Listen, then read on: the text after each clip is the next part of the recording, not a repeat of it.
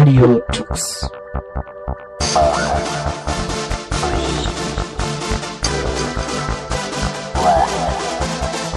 The German Linux Radio, the German Linux Radio.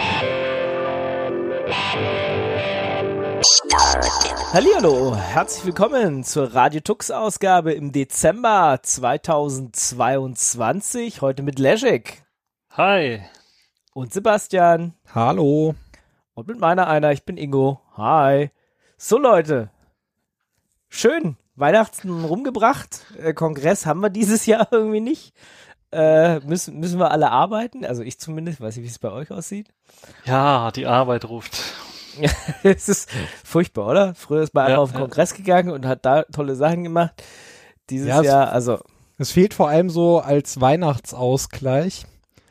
Und vor allem müssen wir uns jetzt die Themen halt irgendwie zusammensuchen.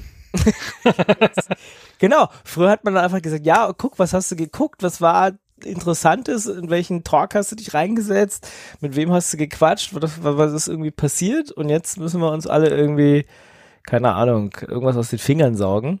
Ist natürlich auch ein bisschen schade und äh, ja, man sitzt hier zu Hause mit der Family und weil man dem entfliehen wollte, äh, hat man dann gesagt, naja, na gut, dann geht man halt arbeiten, weil sonst ja irgendwie keiner auf Arbeit ist. Von dem her, naja. Gut. Bei euch so ähnlich, ja. Ja, ja, genau. genau, so ähnlich, ja.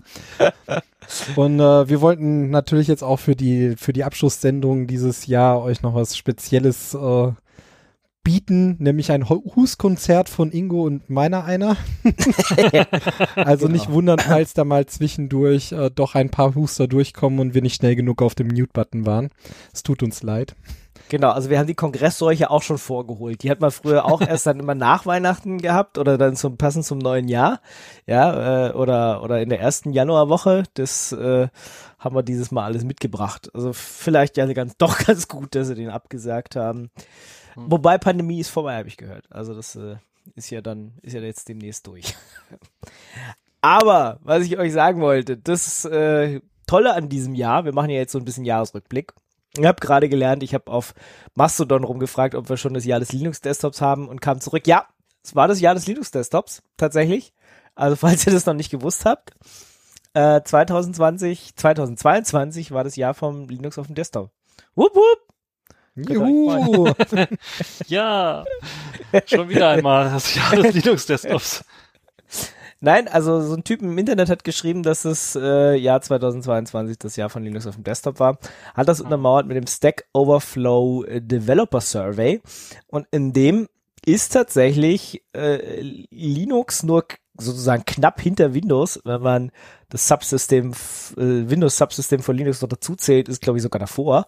Also von dem her, insbesondere bei, äh, bei Professional Use, wenn man die äh, Windows Subsystem für Linux-User und die Linux-User zusammenzählt, werden die tatsächlich auf Platz eins. Also eindeutig das Jahr von Linux auf dem Desktop. Vor macOS, ja, also äh, 10%, 9, 9 Prozentpunkte vor macOS und äh, ja, je nachdem, was man fragt, 8, 9 oder 12 dahinter, hinter äh, Windows. Oder wie gesagt, davor sogar. Wir sind Ja. Lichtjahre voraus. Genau, Genau. immer schon. genau. Wir, wir äh, als Linux-User sowieso immer schon, aber scheinbar kommt das jetzt auch im Rest der Welt an. Ähm, weil die Jahre davor war es wohl immer nur so um die 22, 25, 26 Prozent und jetzt plötzlich sind wir bei 40. Das ist doch ein bisschen Woran krass. das wohl liegt? Ja, ich, ich, keine Ahnung. Also wir haben mehr Linux-User mitgemacht als die letzten Jahre oder ähm, Ja, da war doch was in diesem Jahr mit, mit, mit Steam und Steam Deck. ach Dass meinst du? plötzlich, plötzlich 20% mehr User da sind, könnte durchaus schon sein, oder? Du meinst, wir haben jetzt alle, wir legen alle unsere Laptops weg und benutzen nur noch Steam Deck zum Spielen und zum Arbeiten. Aber wenn, Ja, die, genau. wenn die ja gezählt hätten, dann, dann müsste ja eigentlich auch eine PS4 und eine PS5 damit reinzählen. Ja, die basieren aber nicht auf Linux. Ah, die haben einen BSD drunter, gell? Genau. Ach, verdammt. Tja, Nix verdammt können Axt. die, nix können die. So, so wie Netflix ja auch irgendwie BSD einsetzt. Das ist äh, irgendwie ein komischer Verein. Wobei wir haben unseren BSD-Spezi hier gar nicht dabei. Ich weiß nicht, der Robert war schon länger nicht, äh, nicht mehr am Start, ne? Ja. Netter Seitenhieb. Ja. Aber Ja, wenn wir schon eigentlich- dabei sind, wenn, wenn du ja schon so Seitenhiebe verteilst, ich äh, wollte vielleicht auch noch mal ganz kurz drauf zu sprechen kommen. Ich habe ja Anfang des Jahres angefangen, den äh, ähm, ja monats, monatlich so eine kleine News-Sendung äh, zu produzieren. Und das Ja. hatte dann mit, dem, mit einem Jahr leider aufgehört. Monatlich. Man bemerke monatlich, ne? Ja, monatlich ist, äh, war, glaube ich, auch von der Ambition her einfach nicht, äh, nicht groß genug gedacht, muss ich gestehen, weil ähm, für so einen Monat muss man schon sehr, sehr viele News-Titel lesen, schon alleine. Das hat sehr viel Zeit jedes Mal in Anspruch genommen, zumal man ja das dann doch versucht auf die Tage zu verteilen, dann markiert man sich den, die ein oder andere News und am Ende darf man halt diese ganzen markierten News, was dann auch locker 20, 30 Stück sind, nochmal in, ja, in die fünf Minuten News-Sendung, die ich dann äh, ja machen wollte, immer vorneweg, ähm, dann reinzuquetschen. Und ähm, das hat schon sehr viel Arbeit äh, und Zeit in Anspruch genommen. Und ja, im, im Sommer war es dann soweit, dass ich angefangen habe, mit einem Haus zu sanieren und vor allem eben auch mit einer neuen Arbeitsstelle und beides zusammen unter einen Hut zu kriegen, ist nicht so einfach und Nachwuchs hat sich auch noch angekündigt. Und Ja, äh, Gratulation, also dementsprechend dem ist meine Nachwuchs Zeit dahin geschmolzen. Genau, Gratulation zum Nachwuchs, der dann demnächst kommt, habe ich gehört. Ähm, ja, und das andere Problem, das kennen wir irgendwie. also, wir haben dieses Jahr auch ganz so viel am Haus gebaut und äh, so mit Solaranlage und seit kurzem haben wir jetzt noch eine Luft-Luft-Wärmepumpe drin, äh, seit einem Monat äh, und einen Kamin und äh, wir müssen ja alle Gas sparen. Das war jetzt noch die, die Aufgabe fürs letzte halbe Jahr, irgendwie sich drum zu kümmern, dass man bisschen da unabhängiger wird. Also, ja, da kam schon einiges dazu. Und dann haben wir auch noch so ein, da ist unser Auto auch noch kaputt gegangen und dann mussten wir jetzt so ein neues Auto kaufen. Ich habe mir zum ersten Mal in meinem Leben ein Auto gekauft. Jetzt Ah. kann man sagen, ja, äh, gut, wenn man in einer Stadt wie Köln jetzt leben würde, ne, da könnte man sich das dann auch verkneifen und hat gesagt, ja, Auto, wer braucht das? Aber ich wohne ja leider auf dem Land. Ähm, und dann haben wir tatsächlich so ein E-Auto uns äh, geholt. Oder äh, Herzlich willkommen im Club. genau. Oder sagen wir so, die Bank, die Bank hat's, äh, hat- hat's, hat's bezahlt, hat's geholt und jetzt mal gucken. Ähm, Ja, ich, ich bin so. mir nicht sicher, aber ich glaube, die will das Geld zurückhaben, die Bank. Oder? Naja, eins von ja, beiden. ja, ja, ja, ja. naja, vielleicht ist das Auto ja mittlerweile schon mehr wert als vorher. Das we- weiß man ja. Ah, ja, genau. Inflation und so, ne? Ja, das, das, das hat sich bei meinem wirklich so erübrigt, ja. Ja, alle solche Geschichten haben jetzt, leider läuft da kein Linux auf meinem Auto. Ich weiß nicht, äh, das wäre eigentlich noch geschickter gewesen. Die- Also es ist die kein Tesla. Bei mir ist kein Tesla, nee. Da Nee. läuft ja Linux drauf auf dem Tesla. Tja, Tja,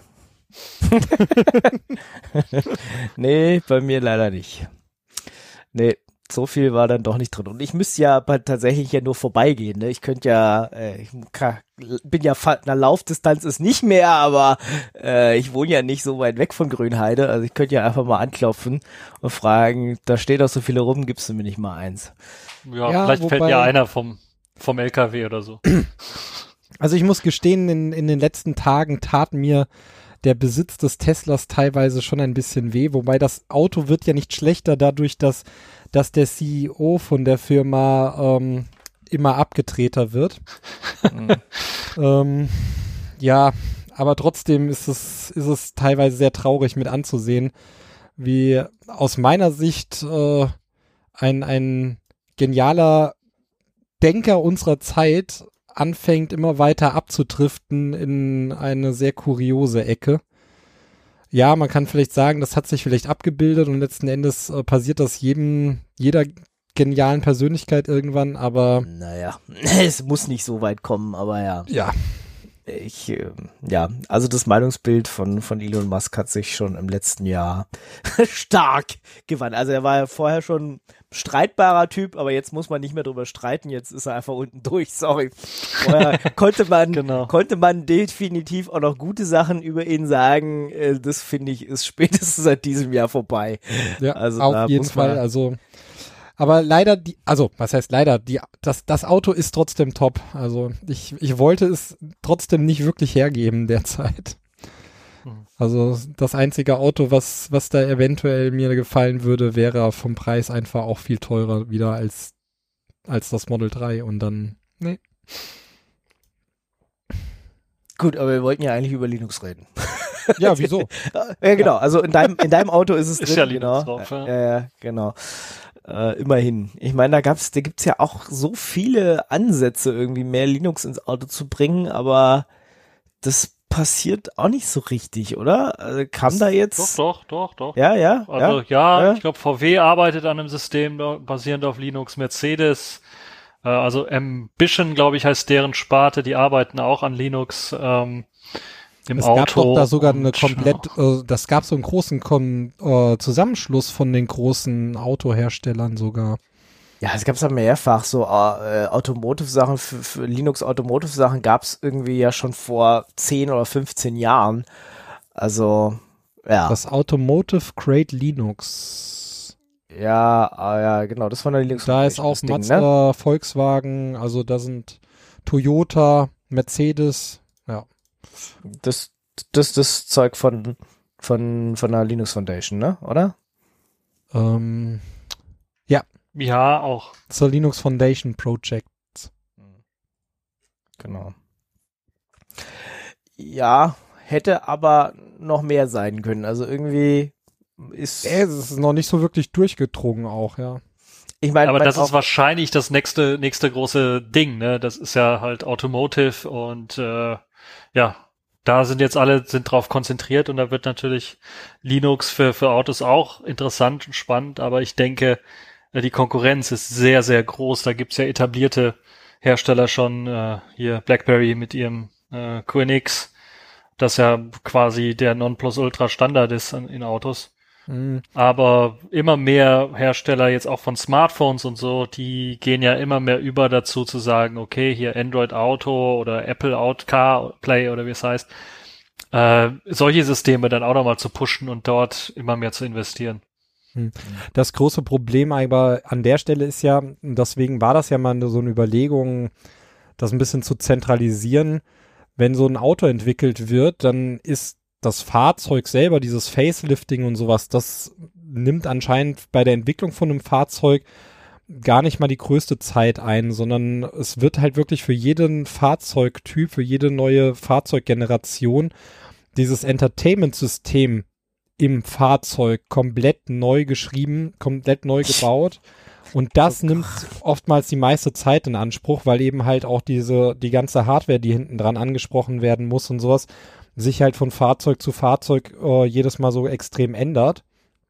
Und da war eben mal dieser Ansatz gewesen, dass äh, sich die großen Autobauer zusammentun und sozusagen einen Bausatz äh, ähm, entwickeln, auf dem man dann eben einfach nur noch seine Anpassungen vornehmen muss und nicht mehr die komplette Entwicklung durchführen muss. Ja, es braucht dann Standard quasi, aber Genau. wir, wir kennen das XKCD mit, mit, mit Standards, ne? Ja, und wir kennen's, wir, wir haben es ja, ähm, denke ich mal, viele auch in den, in den Nachrichten mitgekriegt. Also gerade was eben die Software anbelangt, ähm, beim Elektroauto ist das Fahrzeug eigentlich zum Großteil nur noch Software. Ähm, und es lässt sich mit Software eben fast alles machen an der Stelle. Und ähm, wir haben es jetzt ja gesehen, wie es mit dem ID3 dann losging, dass äh, der, der Volksstromer, den äh, VW aus meiner Sicht ein bisschen in, die, in den Sand gesetzt hat, aber Ja, ähm, man konnte ihn nicht kaufen. Also ich hätte ihn ja gerne gekauft, aber es war ja, sie haben ja gesagt, ja, so 15 Monate müsst ihr schon warten. Und dann habe ich gesagt, ja, aber das Auto ist jetzt kaputt und ich, ich kann schon ein paar Monate warten, das ist kein Problem. 9-Euro-Ticket und so, das äh, machen wir jetzt mal. Äh, das äh, kriegen wir hin, ein paar Monate, aber irgendwie äh, 15 Monate oder auch 12 äh, ist äh, nicht. Also sie konnten, sie haben gesagt, nee, dieses Jahr wird's nix mehr. Nächstes Jahr dann vielleicht, aber eher so dann so Februar. Und dann haben wir gesagt, naja, dann nicht. Ja, das größere, größte Problem war da ja wirklich oder ist immer noch ähm, die Software, die drauf ist. Also sie haben ja immer noch etliche Fahrzeuge, die ähm, in die Werkstatt müssen, um, um überhaupt erstmal auf den neuesten Softwarestand, der dann over the air abgedatet werden kann, ähm, äh, zu ziehen. Und ähm, gerade die, die ganz am Anfang rausgekommen sind, die Software war einfach noch nicht, ja, noch nicht ready, kann man sagen. Ähm, aus, ich persönlich sage immer, VW hat aus meiner Sicht dann am falschen Ende gespart und halt dort eine Hardware eingebaut, die viel zu schwach ist, ähm, weil das, äh, das Fahrzeug kam raus, es hat alles geleckt, es war alles sehr langsam und hieß, ja, die, die Software ist halt noch nicht ideal optimiert auf die Hardware, die da drunter liegt. Und da muss ich sagen, ähm, wenn, wenn die so krass optimiert werden muss auf die Hardware, dann ist die Hardware einfach zu schwach, weil das Auto soll mindestens mal 10, eigentlich eher 20 Jahre ähm, im Betrieb bleiben und dann muss die Hardware dementsprechend auch ein bisschen dimensioniert sein. Und bei dem Preis, was das Auto kostet, ähm, ja, da bin ich, sorry, dann lege ich halt wirklich noch die, die 3000 Euro drauf für einen Tesla an der Stelle. Weil die, Ja, ich denke, die plus, plus, Firmen also kommen gar nicht, ja. Die Firmen kommen gar nicht hinterher mit dem, äh, ja, mit der Schnelllebigkeit, die wir heutzutage haben, weil die haben ja vor ein paar Jahren noch gesagt, okay, ja, wir entwickeln mal ein Auto, das entwickeln wir jetzt zwei, drei, vier, fünf Jahre lang und dann kommt es in fünf Jahren raus mit eben der Hardware, die wir vor fünf Jahren uns ausgedacht haben oder die da verfügbar war. Und das kannst du heutzutage halt nicht mehr machen mit den Entertainment-Systemen, mit den ganzen Vernetzungen, die wir haben im Auto. Äh, die meisten Autos, wenn du da zum Beispiel, guck dir nur Bluetooth an. Das meiste, was in den Autos drum, drin ist, ist immer noch Bluetooth 4.0 oder sowas, wenn du Glück hast. Ähm, das ist halt äh, so ein bisschen Zukunft, ku- zukunftsmäßig arbeiten und denken und das Ganze auch schneller alles zusammenbauen. Das dauert halt so ein bisschen und äh, zumindestens sind jetzt die meisten Autohersteller dabei, sich eine eigene Plattform für E-Autos aufzubauen, sodass das Ganze dann ein bisschen was schneller gehen kann. Ja. Ein bisschen kritischer ist dann die Geschichte, dass wir dann jedes Feature extra verkaufen wollen. Ich meine, gerade Tesla ist da ja so ein Negativbeispiel an der Stelle. Davor habe ich ja Angst. Also ich hätte gern, weiß ich nicht, ich würde es halt gern kaufen und so benutzen, wie ich es gekauft habe und nicht dann irgendwie noch noch irgendwie zehn Abos abschließen, damit ich dann auch die Sitzheizung habe und so. also Äh, da, da- also ich weiß jetzt nicht, worauf du anspielst, aber ähm, klar, ich habe zwar eine Sitzheizung zum Beispiel im in der Rückbank verbaut, die ist bei mir nicht aktiv, weil ich eben das kleinste Modell gekauft habe. Die kann ich mir aber freischalten. Die ist dann nicht per äh, Abo oder sowas, sondern das ist eine einmalige Geschichte. Aber letzten Endes, wenn du ein Auto kaufst und hast keine Sitzheizung hinten drin und willst eine reinbauen, dann musst du auch Geld dafür bezahlen. Ähm, also da sehe ich jetzt nicht das Problem und ansonsten hast du eben wie bei eigentlich allen großen Herstellern mittlerweile, ob es Mercedes ist, ob es VW ist oder sowas in den Fahrzeugen, gibt es eigentlich überall diese Abo-Modelle, gerade für Verkehrsdatenwarnung und so ein Kram. Ähm, da zahlst du halt deine 9 Euro und die fand ich jetzt bei Tesla sogar ganz gut, weil man damit eben ein unbegrenztes, äh, ja, unbegrenzt äh, ähm, Netflix gucken kann und so ein Kram, äh, was halt für eine Reise dann schon ganz angenehm ist. Also, Na, ich Es gibt nur ein Abo, was man dort machen kann derzeit. Äh, Ja, naja, das kommt aber immer. Ne, das waren so angesagte Geschichten bei, bei, habe ich auch gehört bei Tesla, dass man da für die, also das mit der Sitzheizung, die bauen also eine Sitzheizung ein, aber dann äh, musst du halt extra bezahlen, um die freisch freischalten zu können. genau, das ist das aber ist halt wie so eine gesagt, nur Geschichte. Beim, kleinsten Also- Modell gewesen jetzt. Ja, aber das ist so eine Geschichte, die ist äh, aus meiner Sicht auch vollkommen unverständlich, weil du kaufst das Teil mit dem Teil drin und du kannst es nicht benutzen. Also ist ja natürlich dann ein, gerade Linux läuft drauf auf dem Teil, das ist natürlich, also bei mir hätte das den Spieltrieb ausgelöst. Ich hätte gesagt, ich hack mich da rein und schalte mir das selber frei, ne? Gibt es ja. Also Ja.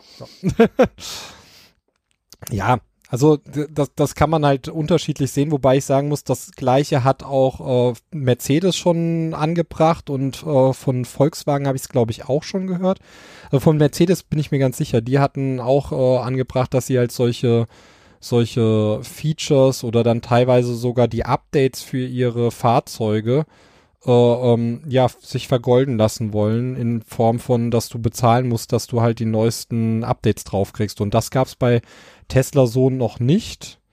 Ähm, und ja, da gab es auch schon öfters mal Gerüchte. Man wird sehen, wie sich das in Zukunft halt etabliert. Deswegen hoffe ich ja auch, dass Tesla nicht der einzige Anbieter bleibt, der, der sich da in diese Richtung äh, bemüht, äh, ordentliche Autos zu bauen. Was halt auch die Also, Softwareseite anbelangt. Dann. Sagen wir so, ich hätte kein Problem, wenn es dann heißt, irgendwie das Auto äh, kriegt sozusagen nur drei Jahre lang Updates und danach musst du dann für die Updates bezahlen, wenn dann wirklich Feature-Updates kommen würden, ja. Äh, Sicherheitsupdates hätte ich dann schon gerne immer noch. Ähm, das sehe ich anders als äh, du musst ein Abo abschließen, damit deine Sitzheizung läuft oder äh, Feature X oder Feature Y und wie gesagt, insbesondere wenn es dann halt Abos sind, anstatt äh, ich kann mir Ja, diese Abo- überlegen, ob ich, ob ich das Update bezahle oder ob ich das aussitze, weil ich das Auto sowieso in zwei Jahren verkaufen will und die, die neuesten Features jetzt gerade gar nicht mehr brauche.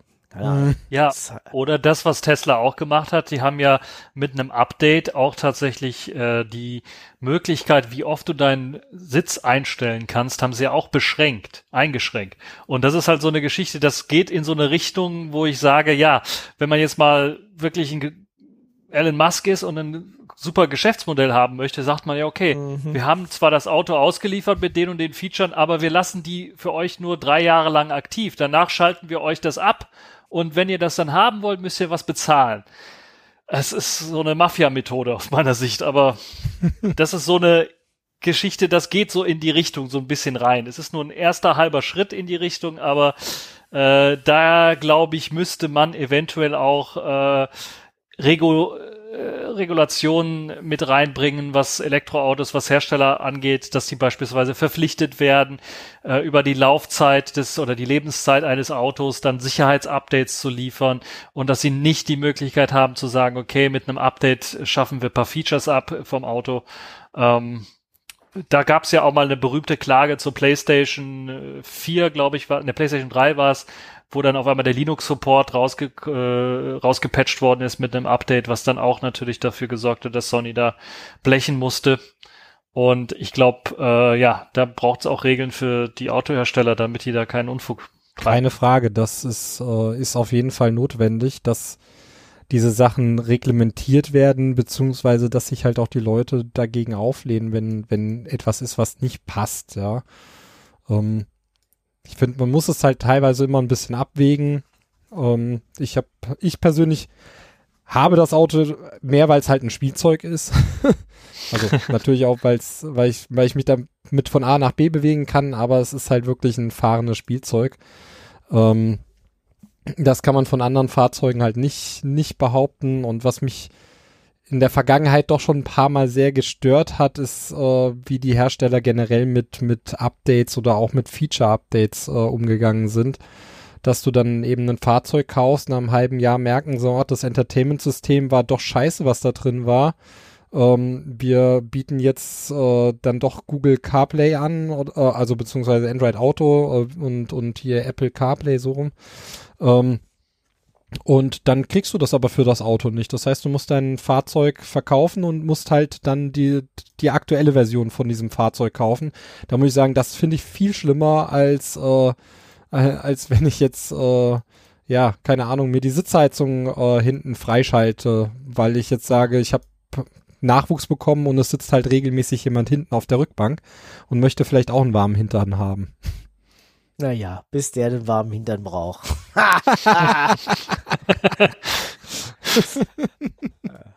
Ja, der heizt noch selber. Oh ja, ob, genau.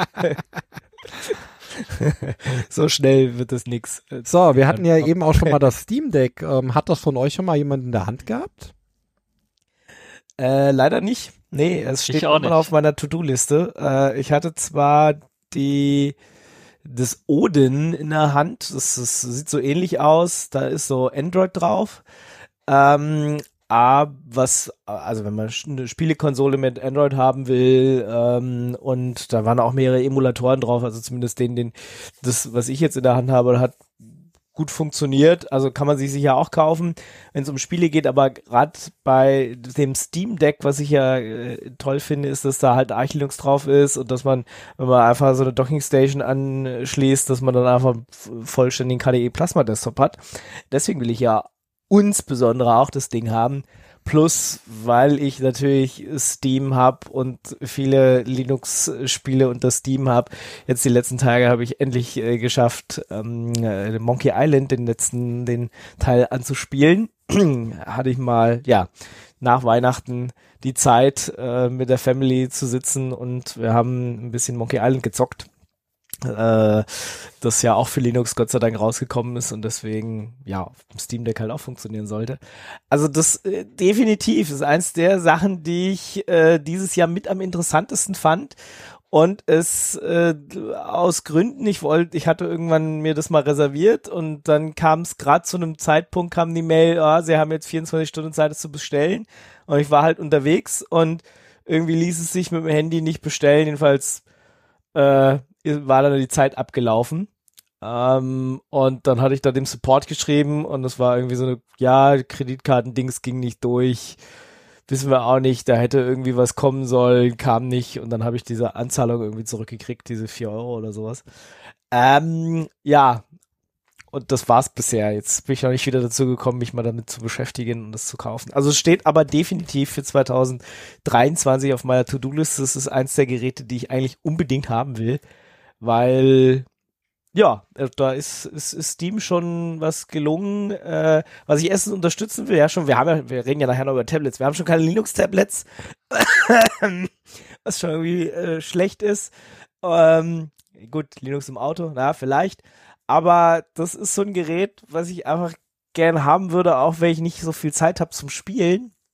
Doch einfach nur, um es zu haben und zu sagen, guck mal hier, das ist ein richtiges Linux und das muss man dann oder kann man einfach Maustastatur und Bildschirm anschließen und man hat das immer dabei und trotzdem kann man unterwegs auch was spielen und also das ganz ist ehrlich, schon einfach geil. Ich will's haben. Ich, ich, ich fühle zumindest dieses Ich will's haben mit.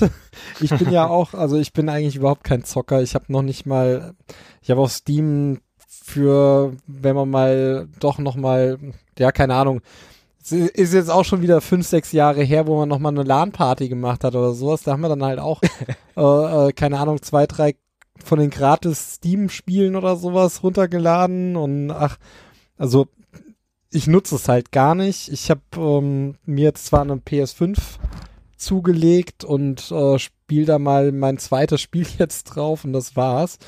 Ähm, da sitze ich aber halt auch nur, keine Ahnung, einmal die Woche, wenn überhaupt dran. Ähm, ich bin halt echt kein Zocker, aber ich finde dieses Ding einfach so cool und ich finde es so cool, dass da halt Linux drauf ist. Das wäre so der Punkt, wo ich sagen würde, ja, ich würde gerne haben, einfach nur weil es ja. Ja, klar, Weil's weil halt passt. du musst es ja nicht, du musst es ja nicht kaufen, um zu zocken, weil die Hardware da drin ist ja so gut, dass du da quasi deinen Desktop mit äh, wahrscheinlich oder deinen Laptop auf jeden Fall mit ablösen kannst. Und das ist Genau. halt das Tolle an der Geschichte, ne? Dann kannst du das überall anschließen, an einen großen Monitor oder sowas, Maus, Tastatur dran, hast du einen Desktop und das, der Desktop kostet, was weiß ich, 500 Euro anstatt 800 oder 1000 und hat fast die gleiche Leistung. Also das ist schon äh, ordentlich und äh, ja, kann das auch nur empfehlen. Ich glaube, eines der Highlights in diesem Jahr auf jeden Fall das Steam Deck. Ja, und es Ja. scheint halt ja auch echt gut angekommen zu sein. Das ist ja der nächste Punkt, gell? Weil, Äh, ich meine, sie hatten halt auch diese Lieferschwierigkeiten am Anfang äh, und es konnte, es kam und kam nicht rein. Da hab ich gedacht, oh Gottes Willen, ja, äh, keine Ahnung, ein Jahr lang vorbestellt und dann kommt es einfach immer nicht. ähm, aber jetzt ist wohl so, dass du es einfach kaufen kannst und es in zwei, drei Wochen kommen soll. Äh, Asien ist jetzt auch dran. Da soll es auch ausgeliefert werden. In, wie gesagt, Amerika und Europa kannst du es wohl einfach bestellen und es sollte innerhalb von wenigen Tagen, Wochen kommen. Ähm, ja, also die, die Probleme scheinen jetzt vorbei zu sein. Es scheint jetzt genug davon zu produzieren und äh, man kann es wohl einfach so kaufen, was bis vor ein paar Wochen halt auch nicht der Fall war. Ja. ah, ich sehe also- gerade, die haben ja sogar so eine schicke Docking-Station dafür. Ja, ja, ja. Genau, ja, gibt's klar. auch. Ja, Schön. wie gesagt. Also das ist schon wirklich angedacht, nicht nur Spiele, sondern tatsächlich auch den, den Desktop-Modus. Den haben sie da auch optimiert gehabt. Äh, KD Plasma, was da optimiert ist, wo du dann auch auf dem Desktop mitarbeiten kannst. Ja. 99 Euro. Die Docking Station, genau. Das, Genau. das Gerät irgendwie 400 irgendwas, ne? Das, das kleine und Ja, gut, das mit EMMC, ich glaube, das ist äh,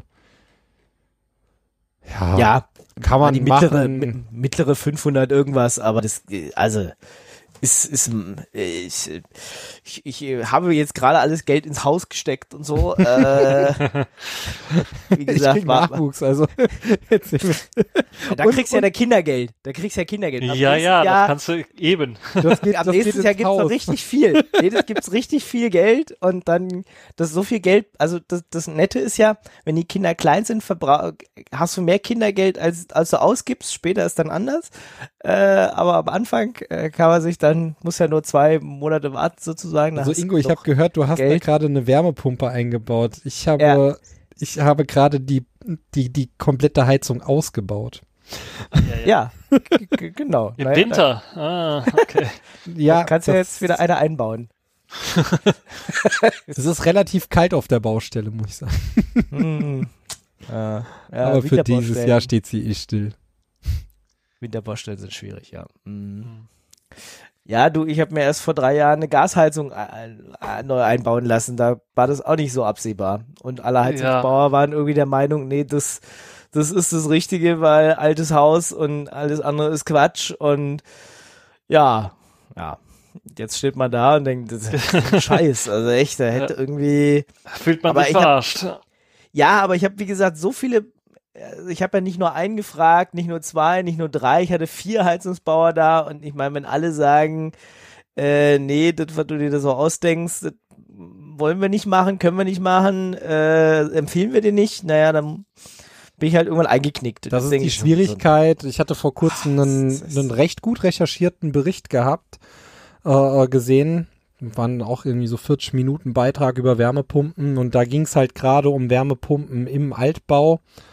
Und ähm, ja, da kam letzten Endes eigentlich so die Quintessenz raus. Ähm, es kommt letzten Endes nur auf ja, auf die Energie, die du für, für zum Heizen in deinem Haus brauchst, na, was im Bestandsgebäude in der Regel ja vorhanden ist. ist. Man weiß ja, wie viel Gas man so rausbläst oder wie viel Öl man halt äh, ähm, ver, verpulvert im, im, im Winter.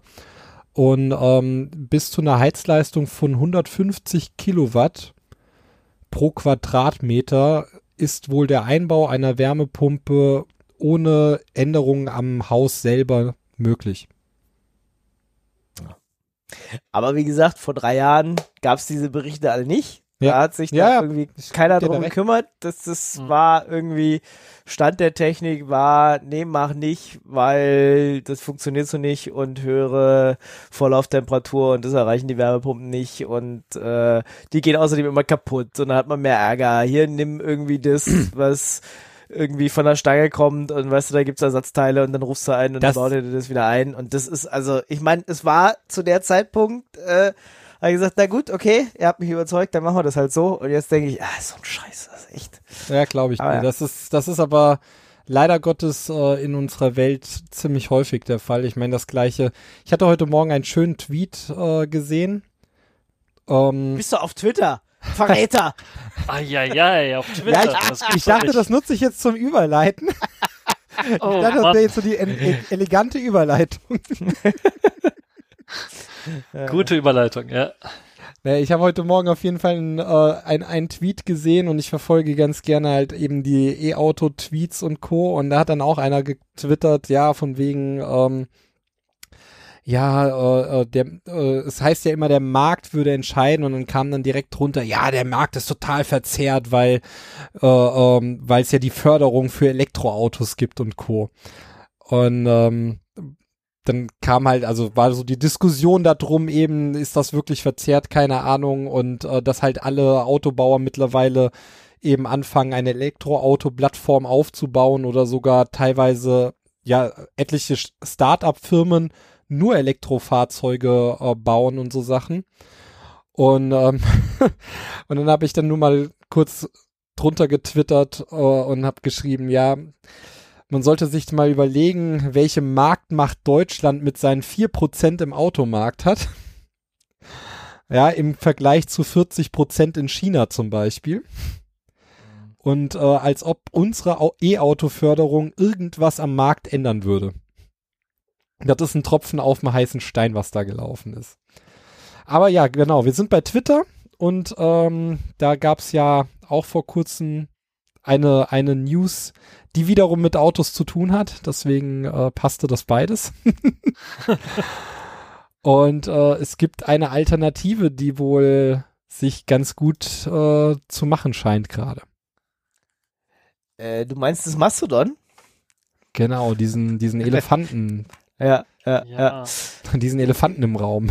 Ja, aber wenn du jetzt von, wenn du jetzt von Alternative sprichst, dann werden dir die Mastodon-Leute an den Hals springen und sagen, wir sind keine Alternative, wir sind eine eigene Plattform mit eigenen Regeln und sehen ganz anders aus und machen Sachen ganz anders. Ja, Also, ich Mastodon, dezentral. Ich komme mit Mastodon schon aus diesem, aufgrund dieses anders Aussehen leider nicht so gut klar. Ich bin da immer überfordert, wo kann ich denn jetzt überhaupt die News lesen? Wo kann ich denn überhaupt twittern? Wie Oh, ja. denn das? Nein, nein, nein, also das Tuten, das ist ja relativ einfach. Da ist ja noch. Das heißt doch nicht mehr tuten. Das heißt doch nur noch veröffentlichen. Ja, ja, wir nennen es immer noch Tuten. Ja, ja. Tröten Das, äh, heißt es auf ja. Deutsch. Ja, nee, mittlerweile steht da veröffentlichen. Ja. Aber ja, ich find's auch, also man hätte es auch tuten lassen können. Also Hm. wir sagen ja immer nur noch mastodieren, weil das, also dieses Ver Veröffentlichen ist doof, tuten, ja, meine Güte. Äh, ja, mastodieren ist wahrscheinlich äh, auch nicht Klingt gut, aber es, es ist, es, veröffentlichen klingt, klingt Mich- einfach langweilig. Mich erinnert ja die, die Optik von Mastodon so ein bisschen. Es gab oder gibt für Twitter ja auch so, ja, für diese, diese ähm, Power-User gab's da ja mal so eine, so ein- genau so ein Spaltenlayout, wo du dann halt mehrere Dinge gleichzeitig beobachten, folgen konntest und wie auch immer. Ähm, mich überfordert das. ich gucke da Ja, mal du musst drauf ja und nicht die denk so, Webseite nutzen. Du musst ja nicht die Webseite nutzen. Es gibt ja zahlreiche Clients. Es gibt sogar Clients, die sind Twitter-Clients und haben jetzt Mastodon mit aufgenommen und dann sieht's genauso aus wie Twitter. Äh, der Content wird halt nur von Mastodon geladen. Und du sind die, die, die, äh, die Tröts sind da ein bisschen länger. Und mein, mein Problem ist, also es ist ja de äh, dezentral aufgebaut und Co. Das ist alles super schön. Das Problem ist aus meiner Sicht diese, das, was man, dass man Twitter und äh, auch Facebook und so die letzten Jahre ja häufig vorgeworfen hat, diese, diese Filterblasenbildung, ja, die ist aus meiner Sicht bei Mastodon noch sehr, sehr viel größer. Ja, aber das es ist ja ein hängt- Unterschied. Es, Das ist ein Unterschied. Das hängt halt davon ab, wen du followst, ne? Und ich meine, dadurch, dass du jetzt aber nicht so einen Vorschlagsalgorithmus hast, ist es halt schon anders. Du kannst dir deine, deine Inhalte schon wesentlich äh, selber zusammenbasteln, als dass dir da irgendwelche Sachen immer hochgespült werden, die du eigentlich gar nicht haben wolltest oder wo der Algorithmus denkt, ja, ja, ich schlag dir das mal alles noch vor, weil äh, deine rechte Dann Bubble ich aber doch ist so lustige irgendwie. Kommentare wie heute gar nicht mitbekommen. Mhm. Ich möchte doch auch die gegnerische Hälfte sehen. Also ich, Ja, Ja, klar, aber also das ist ja das. doch. Das ist ja das. Du hast ja äh, anders als bei Twitter. Bei Twitter kommst du einfach in so eine Blase rein und du merkst es gar nicht, dass du in der Blase drin bist. Bei Mastodon entscheidest du dich, ja, ich möchte jetzt auf diesen Server gehen, da ist meine Blase, meine Bubble. Und dann weißt du ja schon, okay, ich bin in einer Bubble drin. Und wenn du dann allgemeine Nachrichten haben möchtest, haben ja die meisten äh, Mastodon-Instanzen eben auch noch allgemeine Nachrichten und dann kriegst du halt den ganzen anderen Kaderadatsch mit, den es auf anderen Mastodon-Instanzen auch gibt. Das heißt, es ist eine bewusste Entscheidung zu sagen, ich gehe in meine Bubble, weil ich mich da gut fühle und mich da wohlfühle und du kannst dich dann auch bewusst entscheiden, okay, ich gehe aus der Bubble raus und möchte jetzt mal äh, mehr Allgemeinwissen. Ich glaube, das ist ein psychologisch wichtiger Unterschied, als wenn du auf Twitter gehst und dann auf einmal in einer Bubble drin bist, ohne das selber aktiv zu steuern, weil irgendein Algorithmus das für dich entscheidet.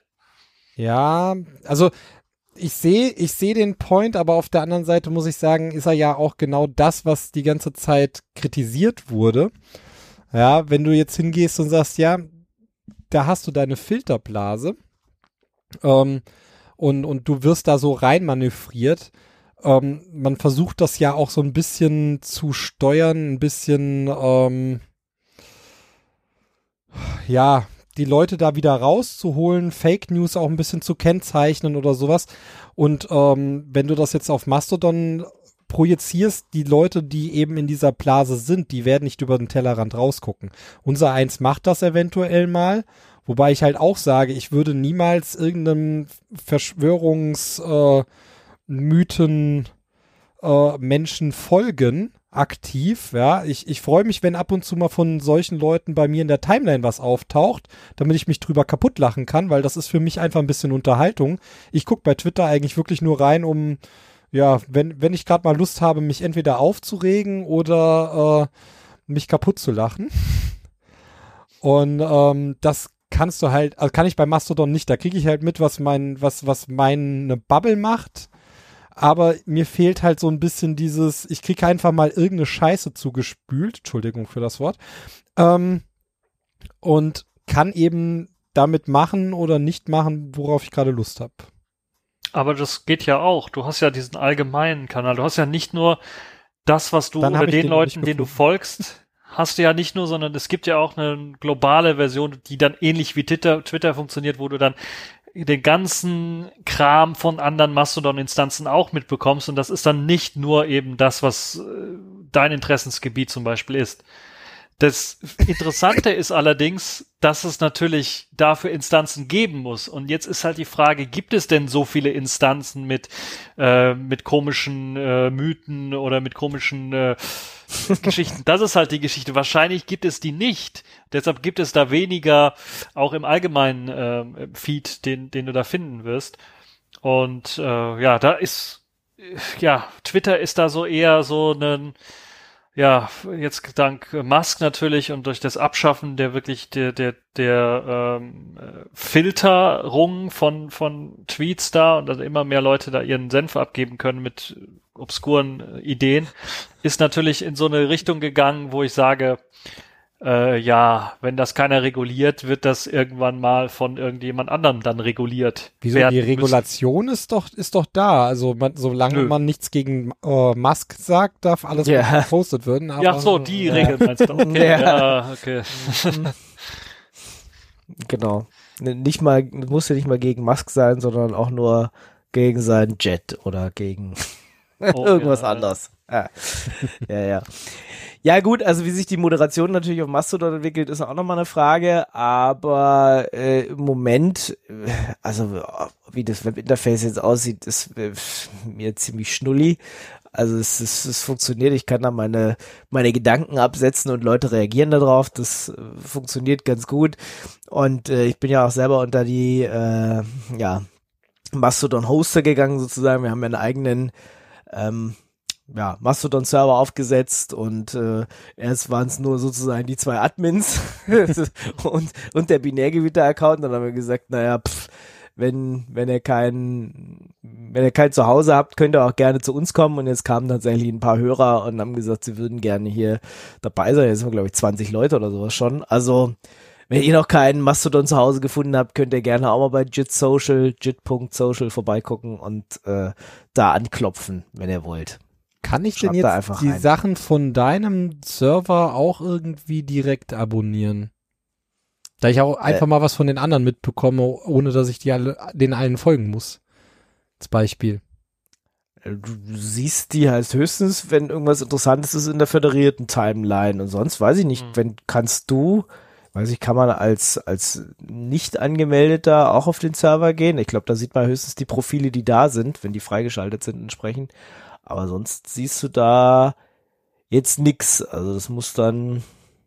Also in der ja. Suche kannst du auf jeden Fall auch nach, nach Instanzen suchen und dann kannst du dir, äh, glaube ich, die föderierten, also die geteilten, für die Allgemeinheit geteilten äh, Tröts kannst du dir auch anzeigen lassen. Ah.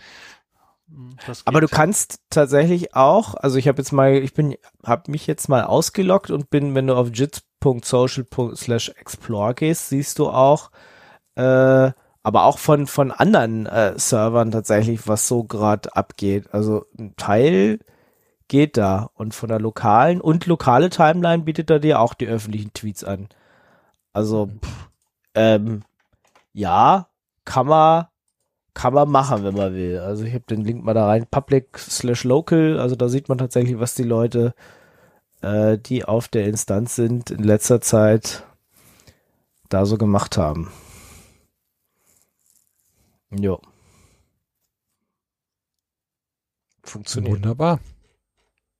Ja, dann Ja. gab's noch einen Tipp für alle, die von Twitter irgendwie umsteigen wollen auf Mastodon und dann ja eine Umzugsliste quasi erstellen wollen mit, mit vor allen Dingen Leuten, die schon einen Mastodon-Account haben, äh, dass sie die wiederfinden können. Da gab's ein Tool, da werde ich den Link auch nochmal raussuchen. Da gab's eine Webseite, die das dann gemacht hat. Da hast du dann einfach mal deinen äh, Handle von, von Twitter reingepackt und er hatte dann die Kontakte, die du hast bei Twitter, schon mal rausgesucht, ob die nicht auch äh, bei Mastodon sind und hat dir dann eine schöne Liste gegeben von, von Kontakten, die auch bei Mastodon sind und dann konntest du die auch alle, glaube ich, importieren sogar in Mastodon und dann direkt abonnieren.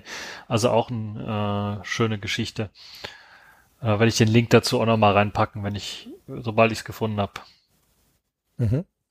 Ich glaube, bei Ja, und in, insgesamt haben wir jetzt irgendwie neun Millionen Leute auf äh, Mastodon insgesamt. Also es ist, ist tatsächlich abgehoben die letzten paar Wochen, Monate. Und das sieht man auch. Also mein Server, was der abarbeiten musste, war irgendwie bis Oktober irgendwie nix. Ja, also der hat ja so eine, äh, ja, so eine interne Queue, hier Sidekick und äh, da siehst du, was so für Requests reinkommen. Vorher war irgendwie nix. Und plötzlich geht's dann ab. Also, ähm, es sind schon, ja, sehr viele Leute dazugekommen und das Netzwerk macht schon sehr viel mehr als vorher. das ist Ja. das äh, Problem beim Föderieren dann irgendwann. Ja, genau. Also da geht's schon. Ich meine, man kann seinen Server ja auch ein bisschen äh, einschränken sozusagen. Ich hatte jetzt erstmal alles aufgedreht, weil ja, ich will ja föderieren und von dem her ähm, müssen wir mal gucken. Aber es, es läuft, es, da ist ein, das ist eine virtuelle Maschine, die ist jetzt nicht irgendwie bisher stark belastet. Ähm, ja, da gucken wir mal, bis wir da an irgendwelche Schwellen rankommen. Also noch langweilt sich die Maschine, ja, es ist bloß, sieht bloß witzig aus in die Statistiken, wenn du denkst, oh ja, da ist irgendwie nichts passiert und plötzlich so Oktober, November geht's dann plötzlich immer weiter nach oben. Ähm, ja. Und ich glaube, das, das fängt man auch nicht mehr ein. Also das wird Twitter jetzt nicht mehr komplett wieder einfangen, sondern es gibt tatsächlich Leute, die sind jetzt auf Mastodon und äh, die- tröten da jeden Tag rum und dann wird da, äh, glaube ich, sich eine Community aufbauen. Die wird zwar nicht so groß sein wie Twitter, gehe ich nicht von aus, aber ähm, es wird durchaus größer sein als, äh, also ich sag nur, es ist schon in der Tagesschau angekommen, wo dann Leute von, von, von Mastodon äh, Tröts geredet haben oder ein Bild gezeigt haben. Und wenn es da schon angekommen ist, dann sagen wir mal, wir haben schon äh, ja eine Größe erreicht, die, die so nicht mehr zurück äh, zu drängen ist, würde ich mal sagen. Okay, ja, Mastodon, sehr schön. Seid ihr alle da? Ähm, Hoffentlich. könnt, also wir sind da, äh, ihr seid äh, vielleicht da, wenn, dann könnt ihr uns ja gerne abonnieren. Radio Tux hat jetzt noch keinen extra Account, könnten wir aber auch nochmal anlegen. Müssten wir machen, auf jeden Ähm, Fall. Ja. Ja, ich, ich hab mich, ich tue mich tatsächlich nur schwer, so viele Accounts gleichzeitig zu befüllen. Ähm, das äh, ist schon mit dem Binärgewitter-Account ein bisschen schwierig, weil man muss ja dann doch ab und zu mal reingucken, weil sonst bringt's ja auch wieder nix, äh, wenn die Leute einen da anschreiben. Äh, deswegen habe ich bisher noch gezögert. Aber äh, ja, wenn ihr mit einem betreuen würdet wollen, dann können wir gerne noch mit einem aufmachen. Das ähm, könnte man mal versuchen, ja. ja. Ja. Gut, dann, äh, gut, Mastodon ist eine Open Source Software, ja, könnt ihr natürlich auch äh, mitentwickeln, könnt ihr selber hosten, habt ihr gesehen. Äh, wir haben ja noch auf der Liste, dass die, dass immer mehr Firmen in Linux investieren. Also mit dem Steam Deck hatten wir es schon, aber gibt auch noch äh, andere Investitionen. Intel hat zum Beispiel eine Firma gekauft, die mehr Linux macht. ja, Ähm, genau. Ich habe von der noch nichts Das- gehört. Was machen die? Linotronics ist, soweit ich weiß, eine, eine deutsche Firma gewesen immer noch irgendwie. Die haben, glaube ich, Linux-Betreuung im, im, im Business-Umfeld gemacht. Das heißt Server, das heißt Software, alles Mögliche, da haben sie da äh, gemacht. Und die wurden jetzt von Intel aufgekauft dieses Jahr. Das ist auch eine spannende Geschichte, weil es zeigt so, dass die ganze ähm, Welt sich immer mehr drum dreht, dass Linux weiter supported wird und äh, immer mehr auch nachgefragt wird. Und das nicht nur im Server, sondern auch im Firmware, äh, im Firmenbereich mit, mit, mit Workspaces und Workstations und so weiter, äh, dass das da immer mehr abhebt. Und ich glaube, dass das Steam Deck zeigt das, dass das Interesse ziemlich groß ist da jetzt äh, und dass äh, jetzt äh, immer mehr Workstations dann auch damit laufen, also Firmen, die tatsächlich dann, äh, wo du dann ganze Kassensysteme hast, die auf Linux laufen beispielsweise, äh, oder ja, die ganz normalen PCs, die in irgendeinem Lager laufen und, und äh, nichts anderes als Datenbanken sind oder sowas, die dann auch mit Linux laufen, solche Geschichten. Also es breitet sich weiter aus und das ist, glaube ich, eine ne tolle Geschichte und der richtige Weg, weil wenn man äh, versucht, den Desktop zu erobern. Wir wissen ja, Linux, äh, ja, des Linux-Desktops, aber wenn man den versucht, den Desktop wirklich zu erobern, ist das, glaube ich, auch ein guter Schritt, dass man dann von allen Seiten gleichzeitig angreift und halt nicht immer nur versucht, von einer Seite anzugreifen, was bisher immer die Server waren.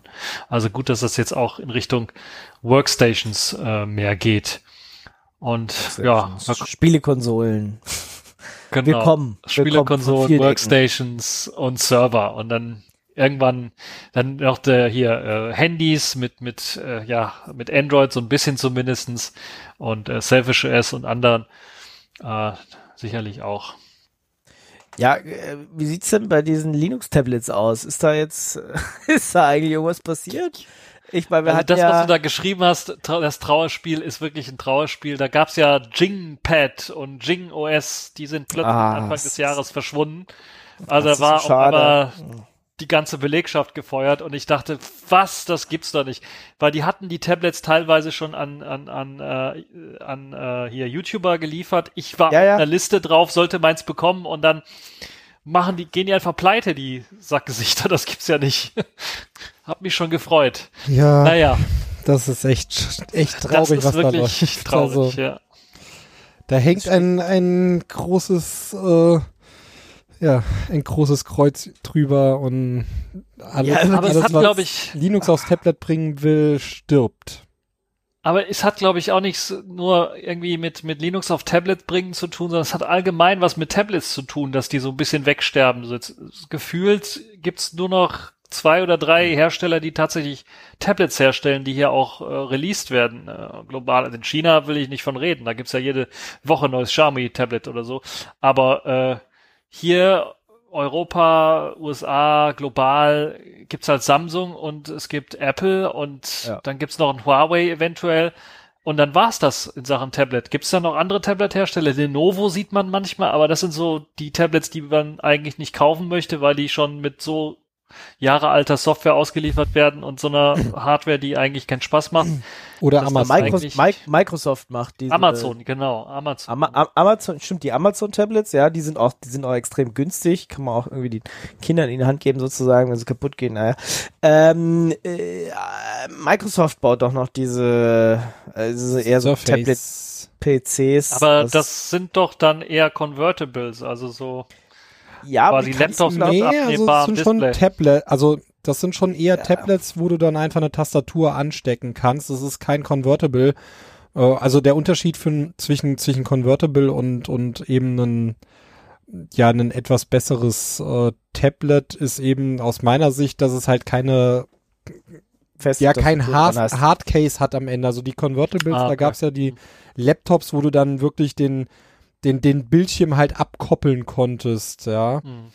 Um, ja, aber die sind ja auch fast, also fast gleich. Ich habe hier so ein, so ein, so ein äh, äh, Tablet, äh, ich, ich würde das immer noch Convertible nennen, weil das im Grunde genommen nichts anderes ist. Du kannst das Display rausstecken, hast aber immer noch eine Tastatur dran, auch wenn das jetzt ein, ein, ein Softcase ist, äh, kein Hardcase und nicht harter Plastik oder sowas.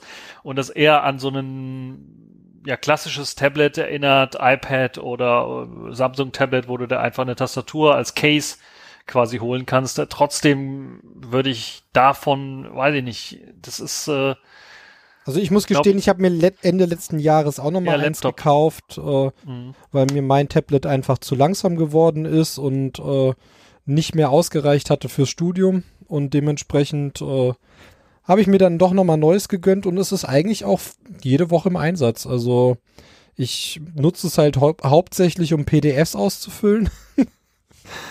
ja, dafür ist das sehr nützlich, ja. Ja, PDFs ausfüllen, unterschreiben, die Sachen wieder hochladen äh, oder wenn man wirklich mal sich auf die Couch setzen möchte zum Shoppen oder so ein Kram, ähm, da finde ich, ist das halt sehr angenehm im Vergleich zum Laptop oder sowas. Äh. Ja, also, äh, aber das ist auch so ein Ding. Also ich weiß ich nicht, seitdem es Linux-Tablets gibt, und ich meine, ich habe ja jetzt auch schon mehrfach falsch investiert da. Also die, die Geschichte von Aaron Saigo und dann Ah, äh, genau, der, wie hieß dieses Vivaldi-Tablet oder so, ne? Das, das ist schief gegangen, dann äh, naja, dann die Selfish-Tablet-Geschichte ist schief gegangen, dann war da Es noch gab mal noch, danach es gab noch das WeTap, das WeTap aus Deutschland. Genau, Ah. das VTAP, äh, das war, wurde auch auf, auf dem Linux-Tag irgendwann mal vorgestellt, genau. Aber das konntest du ja nicht wirklich bestellen, da konntest du ja nichts machen. Hatten wir Die das anderen nicht? waren ja tatsächlich so mit, mit äh, Indigo, äh, äh, äh, Kickstarter, dass man, dass man Geld reinschmeißt und das Indiegogo, dann- ja, ja. Aber hatten wir das nicht letztes Jahr sch- äh, schon oder Anfang des Jahres, dass, äh, dass wenn man in ein Linux-Tablet investieren will, muss man erstmal gucken, ob Ingo, Ingo investiert ist? Das habe ich ja dies, das habe ich ja deswegen bei diesem, bei diesem Jolla, nee, wie, wie, ja, äh, wie Jing- heißt Jing- es? Jingpad. Jing, Jing, Jingpad. Jingpad extra nicht gemacht, ja. Ich extra nicht investiert, weil ich gesagt habe, jetzt, das sitze ich aus, wenn das, wenn es da ist, kaufe ich es, lieber zahle ich dann 100 Dollar mehr sozusagen, aber es ist fertig, man kann es kaufen, ich musste es nicht kickstarten und dann ist alles weg. Äh, ja. Vielleicht Hat darfst du schon gar nichts davon wissen. Naja. Ja, Es ist, wir verheimlichen Das ist dir das das nächste Mal. Ja.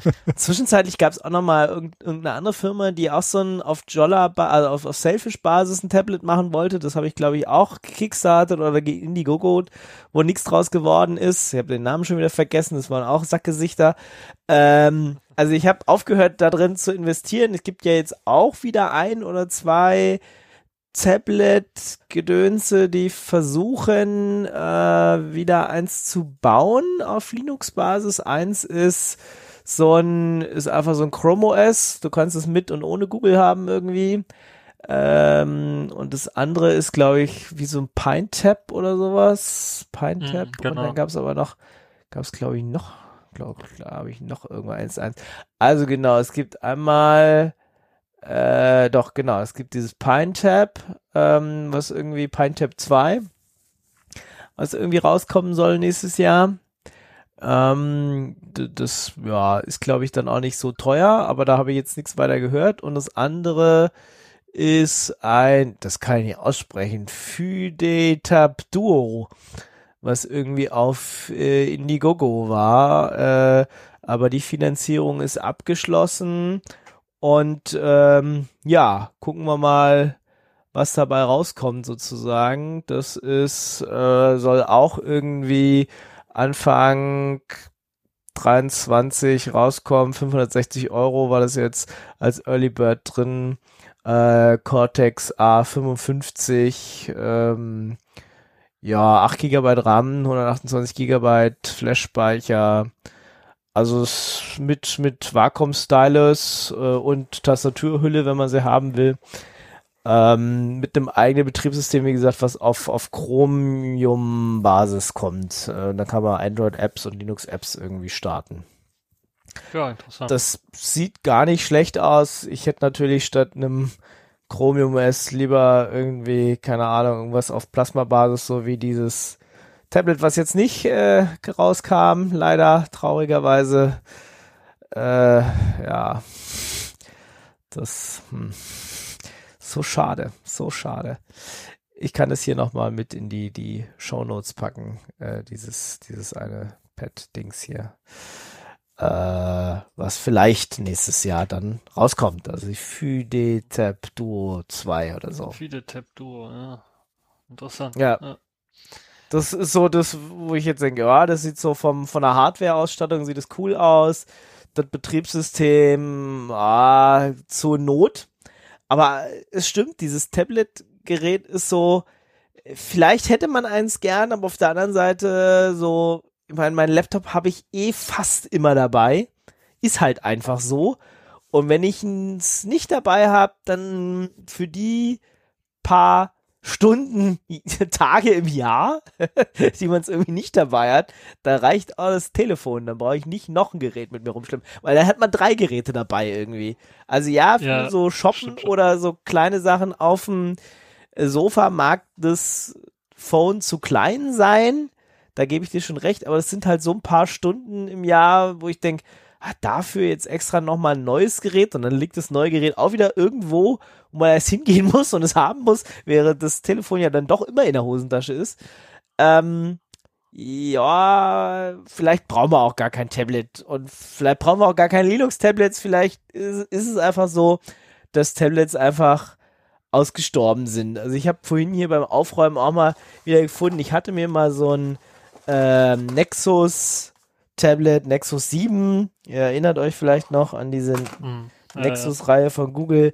Das hatte ich mir mal irgendwann geholt und ähm, das war aber so das erste und letzte Tablet, was ich benutzt habe und auch nicht viel benutzt habe und seitdem, ja, ich warte zwar immer noch auf so ein Linux-Tablet, was man so kaufen könnte, aber auf der anderen Seite denke ich, Das, das, das geht auch ohne. Also, Dieses Tablet-Problem ist halt so ein bisschen, also ich hatte mir schon überlegt, eben von Microsoft so ein, so ein Surface äh, mir zu besorgen. Auf den älteren Modellen kann man auch Linux laufen lassen.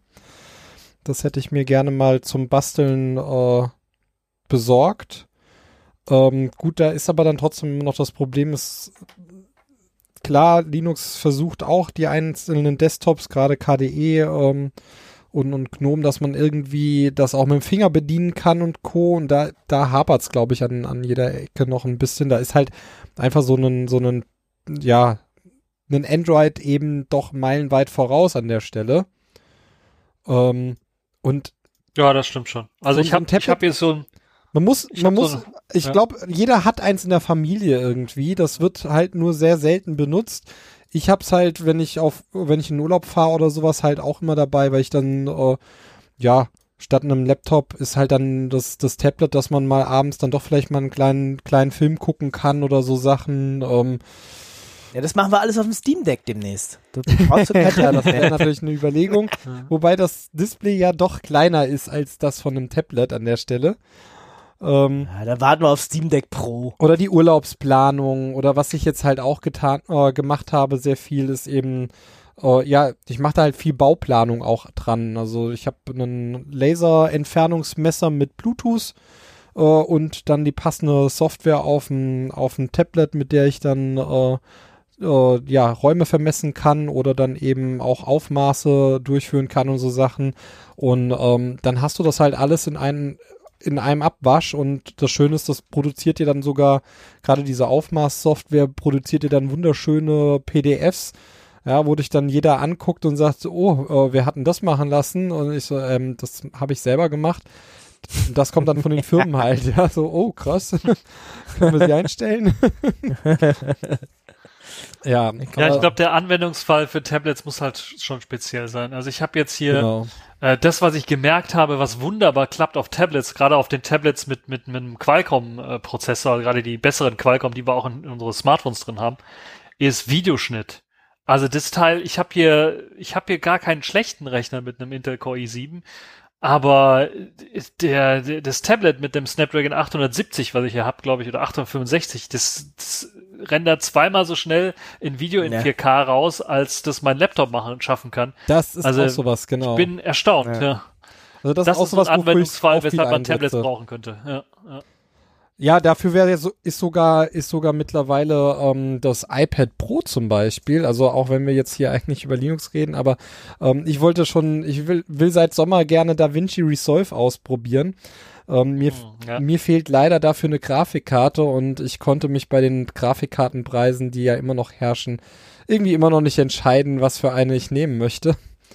Ähm, und naja, auf ähm, jeden Fall musst du, musst du eine, eine AMD-Grafikkarte nehmen. Auch wenn hier unten, wo können wir das ja auch nochmal gleich vorziehen, äh, äh, Nvidia tatsächlich. Ja, für äh, DaVinci Resolve ist auch Nvidia das einzige, was von denen Ja. äh, Funktioniert, ja. im Support Na, Vinci drinsteht. Resolve, ja, ja, ja, ja. Echt, echt, echt, echt. Ach, so ein Scheiß. Ich bin dagegen. Aber es gibt ja Aber- jetzt öffentliche Open Source Treiber von Nvidia. Genau. Ja, du hast es gesagt, Hölle ist zugefroren.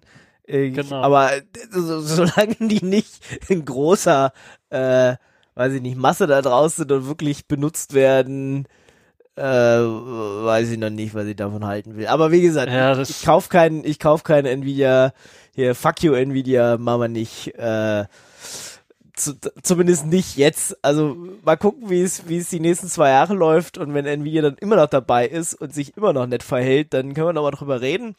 Aber äh, aktuell, nee, sorry, kauft AMD Grafikkarten, äh, ist einfach äh, besser unterstützt. Die haben da wesentlich mehr Geld die letzten zehn Jahre reingepumpt in Linux-Unterstützung und Nvidia muss das jetzt erst die nächsten drei, vier, fünf Jahre beweisen, dass sie das auch können und vorher Vorher fasse ich keine Nvidia-Grafikkarte an, da könnt ihr machen, was ihr wollt. Aber Ja, hat auch noch nicht den ganzen Treiber veröffentlicht, ja nur einen Teil veröffentlicht davon. Deshalb, äh, ja, wir warten auf den Rest Nvidia. Genau, da ist dann genau der Punkt. Dann kann man halt hingehen und sich einen iPad Pro kaufen, auch wenn es weh tut. Ja, und dann kann man da wie Da soll Vinci und nicht da ja. drauf verwenden. Ja, das muss ich sagen. Also ich stehe da und denke mir so, Ah, das ist schon krass, ja. Also und das iPad Pro ist jetzt nicht so viel teurer wie eine gute Grafikkarte, leider Gottes. Ja, du hast recht. Also das ist tatsächlich, es ist bitter, ja. Diese Erkenntnis ist wirklich bitter, aber ja. Hm. Kommen wir zurück zu Linux. Wie sieht's aus mit Phones? Linux Phones? Habt ihr Linux Phones? Tablets haben wir gerade abgeschlossen, haben gesagt, naja, okay, äh, sieht traurig aus. Äh, vielleicht äh, guckt man nach diesen Payday Tab Duo 2 nächstes Jahr oder so äh, Phones, haben wir irgendwelche tollen Linux-Phones und ich meine jetzt nicht nur, ich meine jetzt nicht Android-Phones, ne, das ist äh, irgendwie langweilig. Ja, ähm, also für Sachen Linux-Phones nicht so wirklich. Wir haben da, äh, ich, ich glaube, das Pine-Phone ist da immer noch, ist immer noch, glaube ich, das, was das aktuellste Linux-Smartphone so ist. Ansonsten gibt's ja noch Selfish OS, die haben jetzt, glaube ich, diesem Jahr das Xperia 10 Mark III auch jetzt mit in das Programm aufgenommen. Aber so ein richtig Linux-Phone, was du direkt mit, mit Linux kaufen kannst, gibt's da noch nicht. Entschuldigung, Es gibt noch bitte ja. sag nicht nochmal Phone. Phone. Phone. Der Ingo, der Ingo hat es eben, glaube ich, innerhalb von einer Minute sechsmal gesagt. ja. Ich kann nicht mehr vor Lachen gerade. Ich, ich, kann, ich, kann, ich könnte noch das Jolla, nee, das Wolla-Phone dir anbieten. Ja, wie wär's damit? Ah, genau, das Wollaphone gibt's in der neuen Variante, genau, das stimmt, hatte ich vergessen gehabt. Und Wollaphone 22. um noch ein paar Mal Phone zu sagen hier. Ja. Die heißen halt so, ich kann ja nichts dafür. Die kommen mit Wolla OS. Ich, ich, es sieht ein bisschen interessant aus und das ist, glaube ich, tatsächlich auch ein Linux, ein richtiges, ne? Ähm, Nee, WollaOS ist ein Android, ist ein Android. ah, ist aber ein Android. die haben, okay. die haben eine Option, dass du da das Ganze mit Ubuntu Touch auch äh, bekommst und das läuft auch, soll auch relativ gut laufen. Ich habe ja das erste Wollaphone bei mir noch mit Ubuntu Touch, das wird mal, ja, alle Jahre mal geupdatet, um zu gucken, wie es dann aussieht. Und äh, ja, das läuft auch relativ rund und äh, es fehlt halt Ja. äh, an der einen oder anderen Stelle noch so ein bisschen was. Ich glaube, der Android-Support ist jetzt auch mit dabei. Das heißt, du kannst ja auch Android-Apps laufen lassen auf dem Gerät. Ähm, ja, ist solide. Okay. Für die paar Sachen, die man am Telefon macht, äh, reicht das aus. Äh, wenn man jetzt Online-Banking am Telefon machen möchte oder ja, seinen Tesla aufschließen möchte damit, dann wird das wahrscheinlich nicht gehen. Ja, das ist das Problem. Also das irgendwie habe ich das Gefühl, es wird immer, immer, immer mehr, was man mit dem Smartphone macht, ähm, machen kann oder wie auch immer. Also es ist fast nicht wegzudenken. Ja, ja. Also was heißt fast? Es ist eigentlich nicht wegzudenken und auch viele der Funktionen sind leider nicht mehr wegzudenken, äh, inklusive das Bezahlen, äh, wenn man unterwegs ist oder so Sachen. Ähm, äh, ich war noch nie so entspannt, weil ich weiß, mein Smartphone, das habe ich witzigerweise immer dabei, beziehungsweise ich finde es auch relativ schnell dank, äh, dank Armband, mit dem man es dann mal kurz suchen kann, falls, äh, falls man es verlegt dachte, hat. Dank KDE Connect, weil man dann einfach sagen kann, hier. Das auch, ähm, ja. Ich habe hab wirklich alles es im Einsatz davon. Ich kriege ja auch immer die Benachrichtigungen dann auf dem PC, wenn, wenn der Akku leer wird oder so ein Kram und äh, ich schicke mir da auch ganz gerne, gerade dann, wenn es äh, wirklich um PDF-Unterschreiben geht oder sowas, das ist dann halt ein Klick auf dem Desktop und dann schickt man sich das schnell mal rüber und dann schiebt man es äh, später auch wieder zurück. Äh, das sind halt, ja, das sind schon sehr coole Features. Also das KDE Connect äh, hilft da ungemein. Aber eben auch für den ganzen anderen Kram. Also ich habe halt das Smartphone immer dabei und äh, da ist es dann halt egal, wenn ich weiß, dass ich gerade mein Portemonnaie mal wieder nicht gefunden habe, weil das kann leider keine Geräusche von sich geben, wenn ich es irgendwie verlegt habe. Hm. Wenn, dann würde ich mir. Gedanken machen. Ja. Wer weiß, wer es Ja. dann gebackt hat. Ja, also KDE Connect, definitiv, wer es noch nicht im Einsatz hat, beste seit geschnitten Brot. Ja. Äh, ich habe tatsächlich gelesen, dass es das jetzt auch für iOS gibt. Also selbst wer ein Genau. iPhone gibt hat, es, gibt es, gibt es. äh, kann, kann Ja, jetzt irgendwie gibt es. Ich habe es ausprobiert. Ich Und? habe es ausprobiert. Es gibt das Ganze für iOS auch. Es funktioniert. Es funktioniert genauso gut oder schlecht wie auf den anderen Plattformen. Das heißt, äh, KDE Connect, Dateienaustausch ist äh, ein bisschen was, äh, es geht bis zwei Gigabyte. Wenn du Videos halt tauschen möchtest, wird es ein bisschen schwierig. Aber so paar Bilder austauschen oder mal eine Musikdatei oder irgendwas austauschen ist kein Problem. PDF oder sowas austauschen ist kein Problem. Und das klappt auch mit iOS. Das ist also interessant. Das geht jetzt also auf allen Plattformen, iOS, Android, äh, Linux, Windows. Äh, fehlt nur noch macOS, glaube ich. Da gibt's noch keinen Client für. Aber ja, Ja, also su super Ding. Selfish Äh, OS läuft's auch drauf. genau. Also Apropos Selfish OS. Wie ist denn da der Status, Legic? Was, äh, ja, also was hat wir haben da irgendwie, wir hatten es ganz ruhig in diesem Jahr. Ne? Es gab, glaube ich, nur Ja. das große Release 4.4 und danach war Vorbei Hose. War erstmal Ich meine, wir hatten ja Anfang des Jahres auch, dass dadurch, dass die natürlich russische Beteiligung hatten und äh, da diesen Krieg haben, ist es ja einfach auch nicht schön gelaufen. Ähm, ich glaube, Ja, aber da war ja das Interessante, da hat Jolla ja schon auch was veröffentlicht gehabt. Die hatten ja diese russische Beteiligung Anfang des Jahres schon nicht mehr.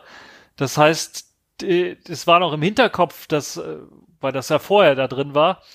Aber die hatten schon vor dem, vor dem Anfang des, des, des Krieges dort, hatten sie bereits schon keine russische Beteiligung mehr am Unternehmen, was interessant ist. Das heißt, die hatten das irgendwie die, schon die vorher wussten, die, die wussten, dass der Krieg kommt. antizipiert oder sowas. Ja, die hatten, ja, das vielleicht nicht, aber die hatten es antizipiert gehabt oder so und hatten da den, den äh, Anteil runtergeschraubt, was das angeht, äh, was ziemlich interessant ist. Aber trotzdem, also dennoch hat man es geschafft, glaube ich, dieses Jahr mit dem Xperia 10 Mark III direkt mal äh, was rauszuhauen, was jetzt nicht, würde ich mal sagen, Beta-Status hatte als äh, erste Portierung für, für das Gerät, sondern tatsächlich sein Geld wert war wenn man es gekauft hat. Es gab Volt äh, Voice-over LTE-Support direkt mit eingebaut für das Gerät, was ziemlich interessant ist. Android Runtime hat man, glaube ich, auf Version 10 gehoben, die Integration noch besser gemacht. Dann gab es dieses sogenannte App-Support, also Jolla versucht jetzt mit ihrer Android Runtime, die sie ja selbstständig weiterentwickeln, auch neue Leute mit ins Boot reinzuholen. Gerade Automotive ist da wieder eine spannende Geschichte, weil ja jeder da irgendwie ein Linux entwickelt, aber trotzdem irgendwie Android-Apps au- laufen haben möchte und da versucht Jolla mit reinzuspringen und äh, ich glaube, die haben gute Chancen, weil was Android Runtimes angeht, ist glaube ich neben dem, was Google da in ihr Chrome OS eingebaut haben, ist äh, Jolla direkt mit mit ihrem App Support äh, Nummer zwei, was das angeht am Markt aktuell. Also da sind sie schon äh, gar nicht mal so so weit weg. Ja, was kommt auf uns zu? Im nächsten Jahr werden wir Version 4.5 haben. Die wird dann rauskommen. Das wurde schon angekündigt von Jolla. Äh, ich kann mir durchaus vorstellen, da wird's äh, weitere äh, Voice-over-LTE-Support-Geschichten für die älteren Geräte. Die werden, die waren, glaube ich, jetzt schon Beta. Die werden jetzt wahrscheinlich finalisiert. Also das 10 Mark II vor allen Dingen. Ich glaube noch das Xperia 10 ähm, als älteres, ältestes Gerät. Und ansonsten werden wir eine ganze Menge an Netzwerkbugs äh, gefixt bekommen. Da bin ich mir relativ sicher, da haben sie also auch dran gearbeitet und ich bin mir auch relativ sicher, wir werden Android Runtime Support für Version 11 sehen, weil das jetzt hier App Support ist halt so das große Steckenpferd neben dem Betriebssystem selber von Yolla, das werden sie weiterhin pflegen. Und Also sie wollen ja, ich glaub, die wahrscheinlich Integration damit- wird besser. Ja, damit wollen sie halt wirklich Geld machen jetzt, ne? Das ist, äh, sie versuchen Genau, zu ja, pushen. ja. Ähm, sind, glaube ich, da auf der CES dann, die ja auch irgendwie Anfang nächsten Jahres wieder stattfindet, äh, und wollen halt versuchen, das irgendwie an Mann, Frau zu bringen, ähm, dass sie damit dann Geld machen, weil so viel Geld machen sie ja mit Selfish äh, X sozusagen äh, nicht. Also das ist sicher nettes Beizubrot sozusagen, aber da bezahlt halt die Entwickler auf, auf langfristige Sachen auch nicht, weil sie haben ja keine eigene Hardware, sondern sie verkaufen ja dann für, also ich weiß nicht, letztes Mal war es, war, ich glaube, ich habe es gekauft, aber es waren irgendwie 20 Euro oder sowas, die es gekostet hat. Oder, oder Ja. also waren es 30 oder, oder sowas, aber ähm, war dann irgendwie auch noch, äh, weiß ich nicht, Kauf eins, krieg zwei Lizenzen oder irgendwie. Es war ein bisschen komisch, ich habe die zweite dann gar nicht benutzt, weil ich gedacht habe, naja, irgendwie müssen die sich ja auch finanzieren. Äh, ich hatte auch kein zweites Gerät und verschenken, verkaufen konnte ich es jetzt auch nicht äh, oder wollte ich dann auch nicht. Ähm, und von dem her, ja, war, äh, habe ich es auf meinem äh, Sony Xperia X3 installiert und läuft fröhlich vor sich hin, funktioniert. Ähm, also es ich benutze es jeden Tag und ja, es tut fleißig vor sich hin, aber ich hatte jetzt tatsächlich auch nicht groß ähm, ja, den, den Einblick in die Community, weil äh, es nicht sehr viel passiert ist irgendwie. Klar, es wird viel diskutiert, aber irgendwie so richtig, ja, ging es nicht vorwärts. Von dem her bin ich mal gespannt, was Version äh, 4.5 dann nächstes Jahr bringt. Ja. Gut. Was haben wir noch? Wenn wir schon Äh, bei Hardware sind, ähm, ja. hätte ich vielleicht mal, ja, ich würde mal sagen, äh, einer der interessantesten ähm, Linux-Ab-Werk-Notebooks, die es derzeit äh, gibt, ähm, nämlich von Tuxedo ist ja vor kurzem das Infinity Book Pro 14 Gen 7 rausgekommen. Meine Güte. ähm, ja, ich Ja, Tuxedo ist auch interessant, weil die haben jetzt ihr eigenes OS ne, drauf. Die haben ihr eigenes äh, eigene Linux-Distro quasi entwickelt für ihre Ja. Genau. Das war auch dieses Jahr. Ja. Ja, und ähm, also ich habe leider ein bisschen zu früh bei meiner Firma angefangen, weil sonst wäre das mein Notebook geworden. Ähm, es hat mich. Jetzt äh, hast du schon, ein olles Lenovo gekriegt, oder was? äh, was heißt bekommen? Ich habe mir halt eins raus aussuchen dürfen und äh, ich habe mir das Lenovo dann genommen, ja. Aber das Tuxedo, das neue, das hätte mich äh, doch sehr gereizt. Ähm, mit einem 99 Wattstunden Akku auch drin. Also da scheint äh, ordentlich was an Power hinten dran zu stecken. Ähm, neueste Hardware-Generation. Äh, sieht sehr schlicht und äh, schick aus. Ja, ich äh, dachte, wir könnten es nur mal erwähnen, weil das ist wirklich äh, sehr interessant und wer gerade dabei steht, äh, sich vielleicht ein neues Notebook anlegen, zu- äh, zulegen zu müssen, kann da ja mal vorbeischauen, ob Ihnen das zusagt. Weil dann gibt es Und- auch mal Linux ab, ha äh, auf der Hardware direkt. Genau, ich war ja auch mal in Augsburg oder in der Nähe von Augsburg bei Tuxedo, wo die da sitzen. Äh, haben wir, glaube ich, ne, ein Interview oder habe ich ein Interview gemacht mit dem ähm, Gründer und, und Chef da. Also können wir auch nochmal raussuchen, verlinken. Ist zwar auch schon irgendwie, keine Ahnung, bestimmt vier Jahre her oder so. Aber ja, nee, schön, dass es Tuxedo immer noch gibt und dass die weiter fleißig Notebooks äh, mit Linux ab Werk entwickeln. So genau viel, Ähm, nochmal viel besser. Ich habe das, äh, das habe ich so gar nicht gesehen. Die haben äh, die Variante entweder einen 99 Wattstunden Akku, also da kriegt man dann einen zweiten Akku noch mit dazu, oder ein 4 Terabyte RAID SSD. hä? Wow. Genau, also äh, Speicherkapazität von vier, äh, bis zu 4 Terabyte mit optionalen RAID-Verbund für maximale Schreib-Lesegeschwindigkeit oder erhöhte Datenausfallschutz. Also es gibt die Storage Edition und halt die äh, Laufzeit Edition oder wie sie die andere nennen. Ja. Also es klingt auf jeden Fall sehr interessant. Ähm, ich habe einen Kumpel, der sich das zugelegt hat, der war sehr begeistert davon. Und ähm, ja, wenn's, wenn's, wenn ich in ein paar Jahren ein neues Notebook äh, bekomme, dann äh, werde ich wohl das holen. Oder wenn ich mir privat wieder mal eins zulegen muss. ja, wo wir Ja, bei ich- Notebooks sind, ich, ich würde mir da, ich würde da eine Alternative vorschlagen, und zwar das KDE Slimbook. Das kommt nämlich mit KDE Plasma daher.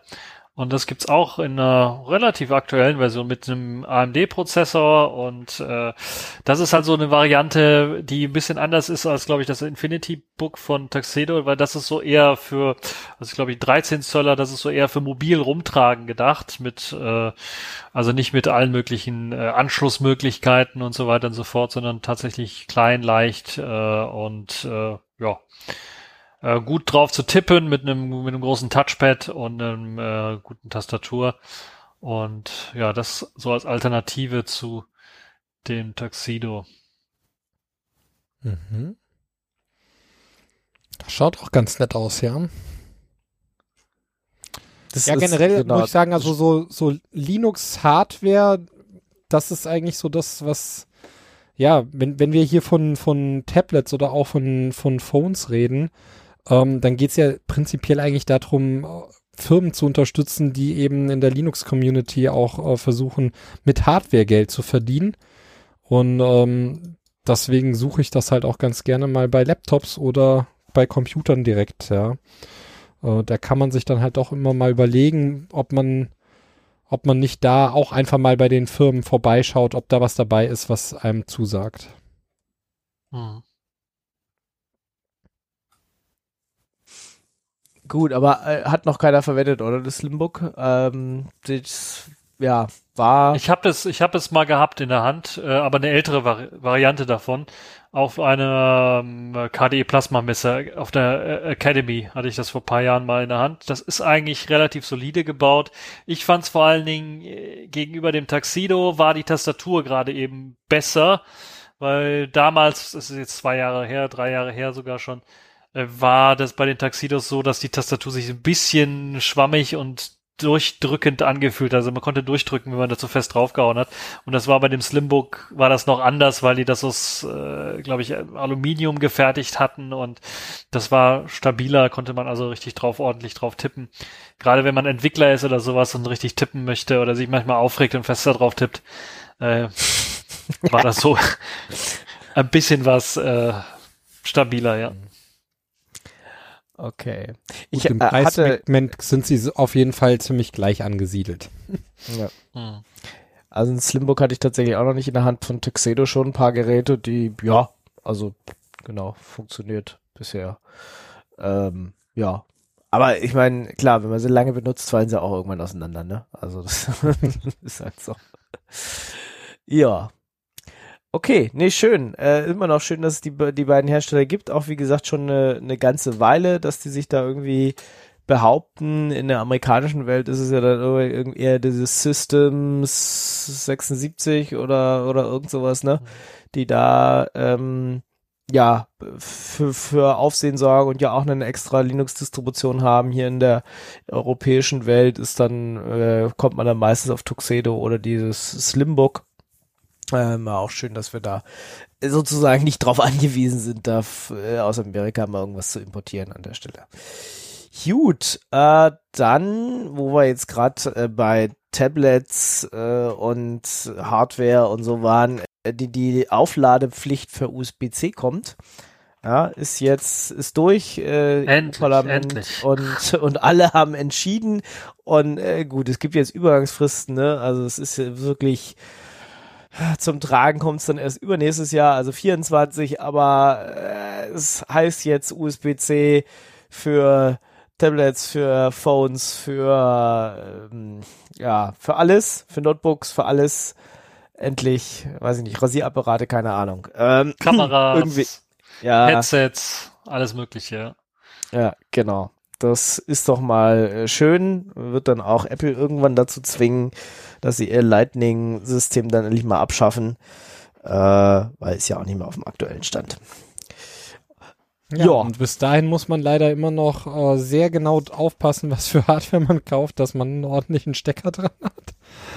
Aber ja, Ja, aber das ist alles, gut, was dass, Aber selbst, also ich, ich hatte letzte Fahrradlampe und die lädst du auch per USB-C auf. Also es ist, Hm. es ist wirklich so, dass es, dass es echt überall ankommt. also ich habe gerade nach dann eher, Babyphones geguckt und habe mich geärgert, dass die meisten äh, dort Micro-USB verwenden. Okay, aber immerhin verwenden sie schon Micro-USB und nicht irgendeinen anderen Scheiß. Ja, das Irgendeins gibt's von denen. auch. Also das waren Äh. dann schon die, die eher in die Auswahl kamen, aber ja, Ach, ist Babyphone. nicht ganz so brauchen wir, einfach. brauchen wir Aber- nicht.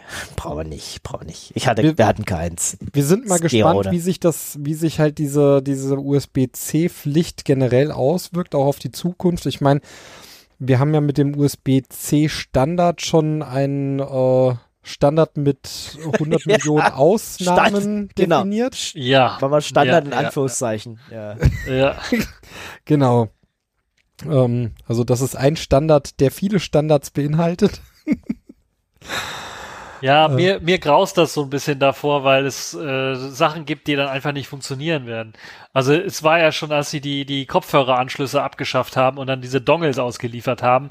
Wenn du da mal einen Dongle gehabt hast und einen anderen Smartphone reingesteckt hast, hat es auf einmal nicht mehr funktioniert, weil das war ein Analog-Dongle, der hat also nur den Chip angesprochen im Smartphone, aber das Smartphone hat keinen Chip mehr, also brauchst du einen anderen Dongle, dann hast du einen anderen Dongle gekauft mit einem eigenen Chip drin, der funktioniert dann hoffentlich auf allen Geräten, aber dann hast du wieder Apple-Geräte, da geht das wieder nicht. Also dieser USB-Standard ist wirklich, äh, und dann gibt's ja noch nicht mal die gleiche Geschwindigkeit bei allen Teilen, weil ja USB-C ist ja noch nicht äh, genug, sondern hast du ja auch noch die ganzen diversen Aufladestandards, PD-Charging 3.0, dann gibt's hier Huawei, Xiaomi, die haben ihren eigenen Standard, der, der ist wieder nicht kompatibel, dann nutzt du das Netzteil, kannst du nicht für einen Laptop aufladen benutzen, obwohl es 100 Watt hat oder sowas. Ähm, dann das Ganze mit dem Dateiaustausch, dann gibt's diese Smartphones teilweise, die immer noch auf den Markt kommen mit USB-C, aber dann nur 2.0. Äh, dann kannst du halt irgendwie Dateien, äh, kannst du einen Kaffee trinken, kannst du eine Pizza essen oder selber backen gehen und dann hast du vielleicht eine Videodatei übertragen. Da bist du schneller mit Hochladen in die Cloud und wieder runterladen am PC. Wie oft Also überträgst das du ist- Videos an dein, an dein, an dein Smartphone? Nee, andersrum. Vom Smartphone so. an, äh, an den PC, ja. Ich Ja, bin jetzt nee, dazu also- übergegangen, das per, äh, ja, per KDE Connect teilweise zu machen oder wirklich dann auf einen äh, Samba-Server hochzuladen. Und es geht teilweise schneller als über die SSD und äh, USB-C-Anschluss auf einigen Mhm. Smartphones auf jeden Fall. Ja, also das, das ist halt schon ein Riesendrama, was da passiert ist, leider Gottes. Ähm, ich habe auch, ich wollte mir unbedingt äh, für mein neues Notebook, was mit USB-C geladen werden kann, ähm, beziehungsweise, nee, es wird sogar nur noch mit USB-C geladen. Auf jeden Fall, äh, dafür wollte ich mir dann halt auch nochmal so einen, so einen Reisenetzteil besorgen, weil die Netzteile für die Notebooks leider Gottes doch immer noch sehr klobig sind, komischerweise, obwohl sie es nicht Ja, unbedingt sein müssten. Aber es hat lange gedauert, bis ich mich durch diesen Wald an USB-C-Ladeadaptern äh, durchgehangelt hatte. Und dann kaufst du dir halt so ein Netzteil mit 120 Watt äh, mit drei Anschlüssen und dann ähm, musst du aber halt auch da ganz vorsichtig sein, weil bei dem einen Anbieter ist dann so, wenn du, sobald du ein zweites Gerät anschließt, dann sinkt die Leistung von einem Anschluss auf, auf 60 Watt runter. Ähm, auch wenn der andere nur 5 Teilen Watt sich dann und so Sachen. Sachen. Ne? Ja, ja. Mhm. Ähm, das ist halt, also es teilt sich noch nicht mal direkt auf, sondern es wird dann halt einfach halbiert. Na, und, und so Dinge. Da muss man dann halt echt ganz genau aufpassen und sich bei allen die Specs durchlesen und am besten die Finger weglassen, wenn solche Sachen nicht äh, aufgeführt sind an der Stelle. Wenn man dann aber eins hat, muss ich sagen, ist es schon sehr, sehr bequem. Also ich habe ähm, mir eins geholt, was auch äh, noch einen, Kabel dazwischen hat. Man kriegt die ja auch direkt für die Steckdose mittlerweile. Die sind dann noch mal kompakter. Ähm, ich wollte Ja. ein Kabel dazwischen, weil ich gesagt habe, ist ein bisschen flexibler, gerade im Urlaub oder so. Und dann hast du vier Anschlüsse. Mhm. Da habe ich dann auch einfach äh, den, den kleinen mobilen Router für, für unterwegs angeschlossen, äh, abends Handy geladen, zwischendurchs Tablet, äh, Laptop mal angeschlossen. Das war schon sehr angenehm. Also man hat halt nur dieses eine Gerät dabei haben müssen und äh, ein paar USB-C auf USB-C-Kabel und dann war man fertig. Naja, es ist auf jeden Fall ein positiver Schritt in die richtige Richtung. Ich glaube, dass wenn die das machen, dass man überall den gleichen Anschluss haben, dass dann auch das mit der Kompatibilität steigen wird. Äh, es gibt ja Thunderbird, äh, Thunderbolt 4 auch noch ähm, in den US im USB-C Standard mit drin oder mit USB-C. Äh, ich habe jetzt gerade meine Dockingstation angeschlossen. Das ist auch Thunderbolt. Ich glaube nicht, dass es Version 4 ist, aber ähm, das hat halt den großen Vorteil, da kannst du auch alle möglichen Teile dann anschließen, die du auf so einem Laptop nicht hast. Und ähm, die Geschwindigkeiten sollten dann, wenn es halt die neueste Version ist, auch gut sein. Das heißt, ja, kann ich mir durchaus vorstellen, dass das äh, in Zukunft dann doch sehr, sehr bequem sein wird, ähm, wenn überall dann per USB-C äh, Sachen geladen werden, beziehungsweise Daten ausgetauscht werden und so weiter und so fort.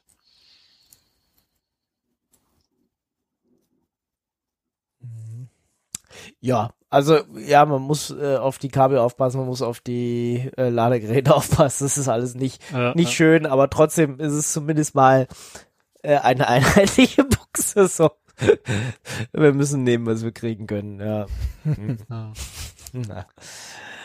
Okay, habt ihr noch was zu irgendwie Hardware oder so? Ja, da steht noch was in unserer Liste mit einem Raspberry Pi. Ah, Ja, Ja. genau. Raspberry Pi hat, glaube ich, wie viele Jahre waren es? Zehn Jahre gefeiert. Jetzt äh, dieses Jahr. Anfang des Jahres, glaube ich, im März oder sowas, haben die zehn Jahre gefeiert. Kommen natürlich so ein bisschen, kam ein bisschen ungelegen, weil die natürlich auch äh, mitten in diese Lieferkettenproblematik mit reingeschlittert sind und dann Probleme hatten, die Raspberry Pis auszuliefern. Trotzdem ist das, glaube ich, eine Erfolgsgeschichte für diese kleinen Mini-PCs, aber auch eine Erfolgsgeschichte für Linux, weil der Raspberry Pi ohne Linux halt nicht wirklich abgehoben hätte und äh, immer noch halt eben mit einem Linux meistens ausgeliefert wird, im eigenen, was sie da haben, das Raspberry Pi OS. Und sicherlich bei, ich glaube, mittlerweile hat da schon jeder mal so ein Raspberry Pi in der Hand gehabt, der, also, oder zumindest mal von gehört oder gesehen, äh, ist wirklich, wird fast überall eingesetzt, ne? Interessant und teilweise erschreckend, wo das Ganze eingesetzt wird. Also ich habe es im Kölner Hauptbahnhof zum Beispiel gesehen, dass das teilweise für die Anzeigen da genutzt worden ist, so ein Raspberry Pi. Ähm, also, Ja, sie haben ja extra dafür ja auch diese Industrie-Modules eben rausgebracht. Ähm, Mhm. Das war, glaube ich, auch ein, gar kein so schlechter Schach, Schachzug an der Stelle. Ähm, ja, man setzt ihn fast überall ein. Äh, Im Moment halt das Problem, dass man an die Hardware nicht wirklich rankommt, äh, vor allem nicht zu vernünftigen Preisen. ja. Ähm, also da sind im Moment die Preise sind ja um das Dreifache ungefähr gestiegen. Also wenn man sie kriegt, meistens eh- sowieso nur über irgendwelche dubiosen Seiten oder bei eBay Kleinanzeigen oder sowas. Und dann wollen die Leute eben äh, für so einen Raspberry Pi 4 mit, äh, mit 2 Gigabyte RAM dann 150 Euro aufwärts Ja. haben. krass, ja. Ähm, ist natürlich blöd, wenn man drauf angewiesen ist, weil viele Leute setzen den auch für die Hausautomatisierung ein. Ähm, das gleiche ist auch mir passiert dieses Jahr und ich habe dafür mir eine kleine Alternative gesucht. Ähm, ich dachte, das könnte man vielleicht hier auch einmal anbringen.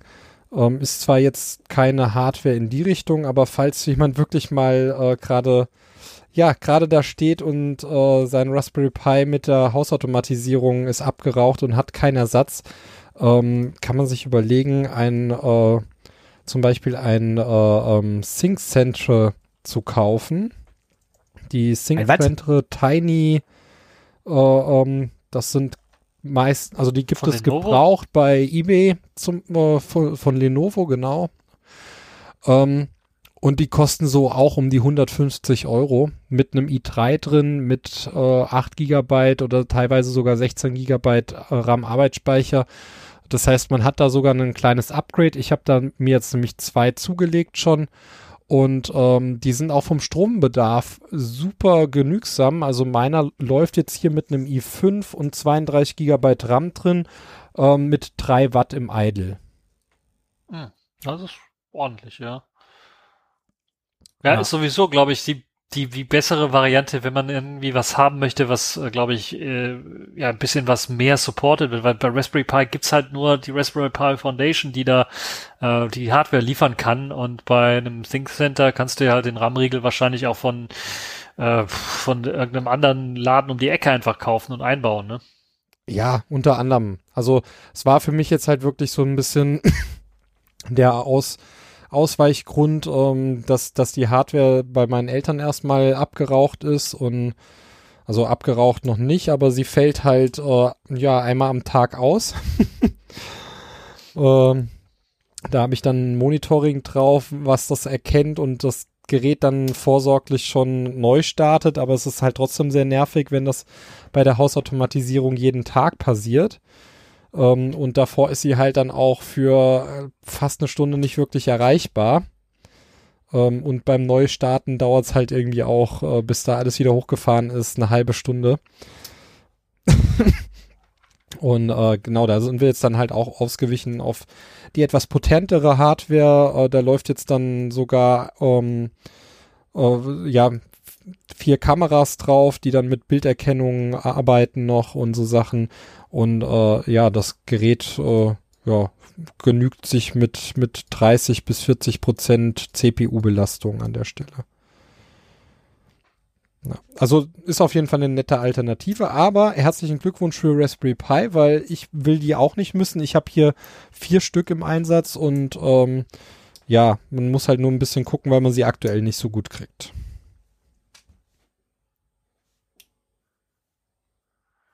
Ja, ja, Krise, Krise überall. Leider Gottes.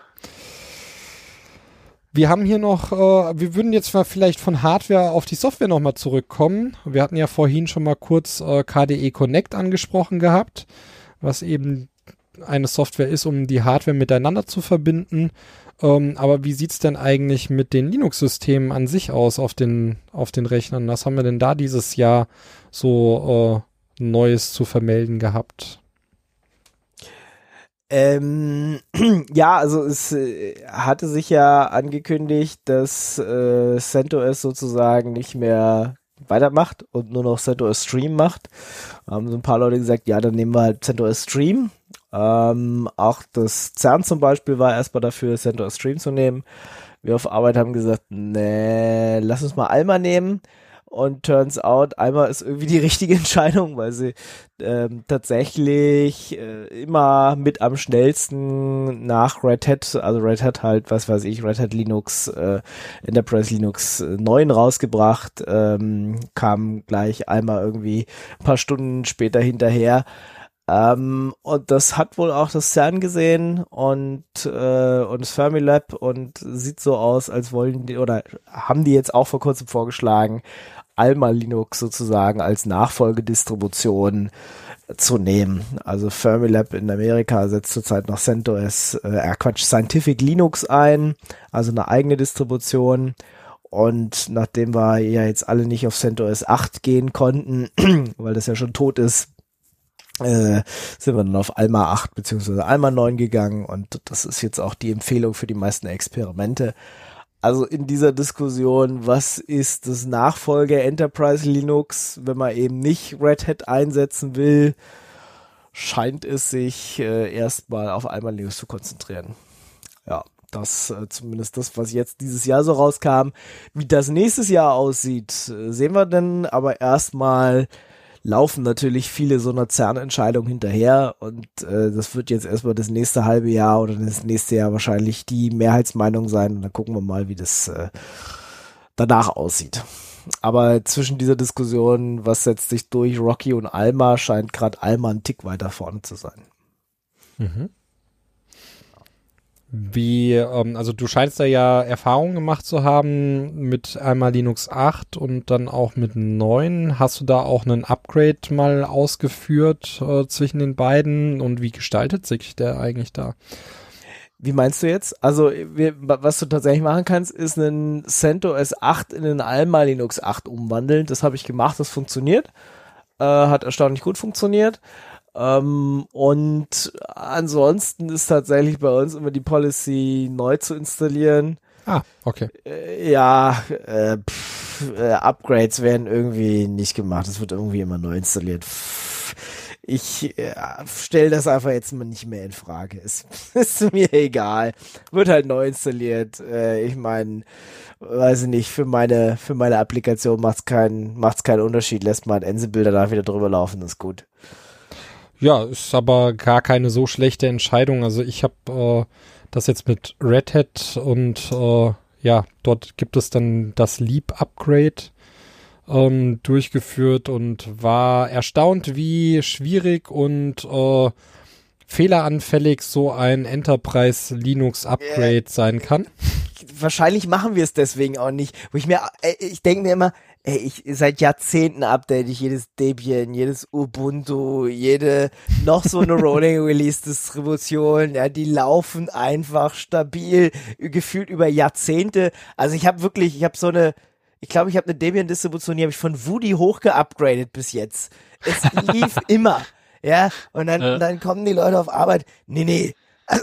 Also wir können nicht von, von sieben hier auf acht bei Enterprise Linux updaten. Das müssen wir neu installieren. Ich denke mir, echt, was ist neu installieren? Hä? Aber gut. Scheinbar haben die auch diese Erfahrung gemacht, dass das einfach nicht geht oder dass das Red Hat nicht will oder keine Ahnung, was da kaputt gegangen ist über die Jahre oder ob das wirklich einfach nicht vorgesehen ist. Ich habe keine Ahnung. Ich habe es dann nicht in Frage, also einmal in Frage gestellt und habe dann aufgehört, äh, mir Gedanken drüber zu machen. Ja, das irgendwie, es ist, es ist, arbeitet sich halt unter so einem Enterprise Linux irgendwie anders als äh, an, so, an allen anderen Projekten, die ich mit Linux arbeite. Ah.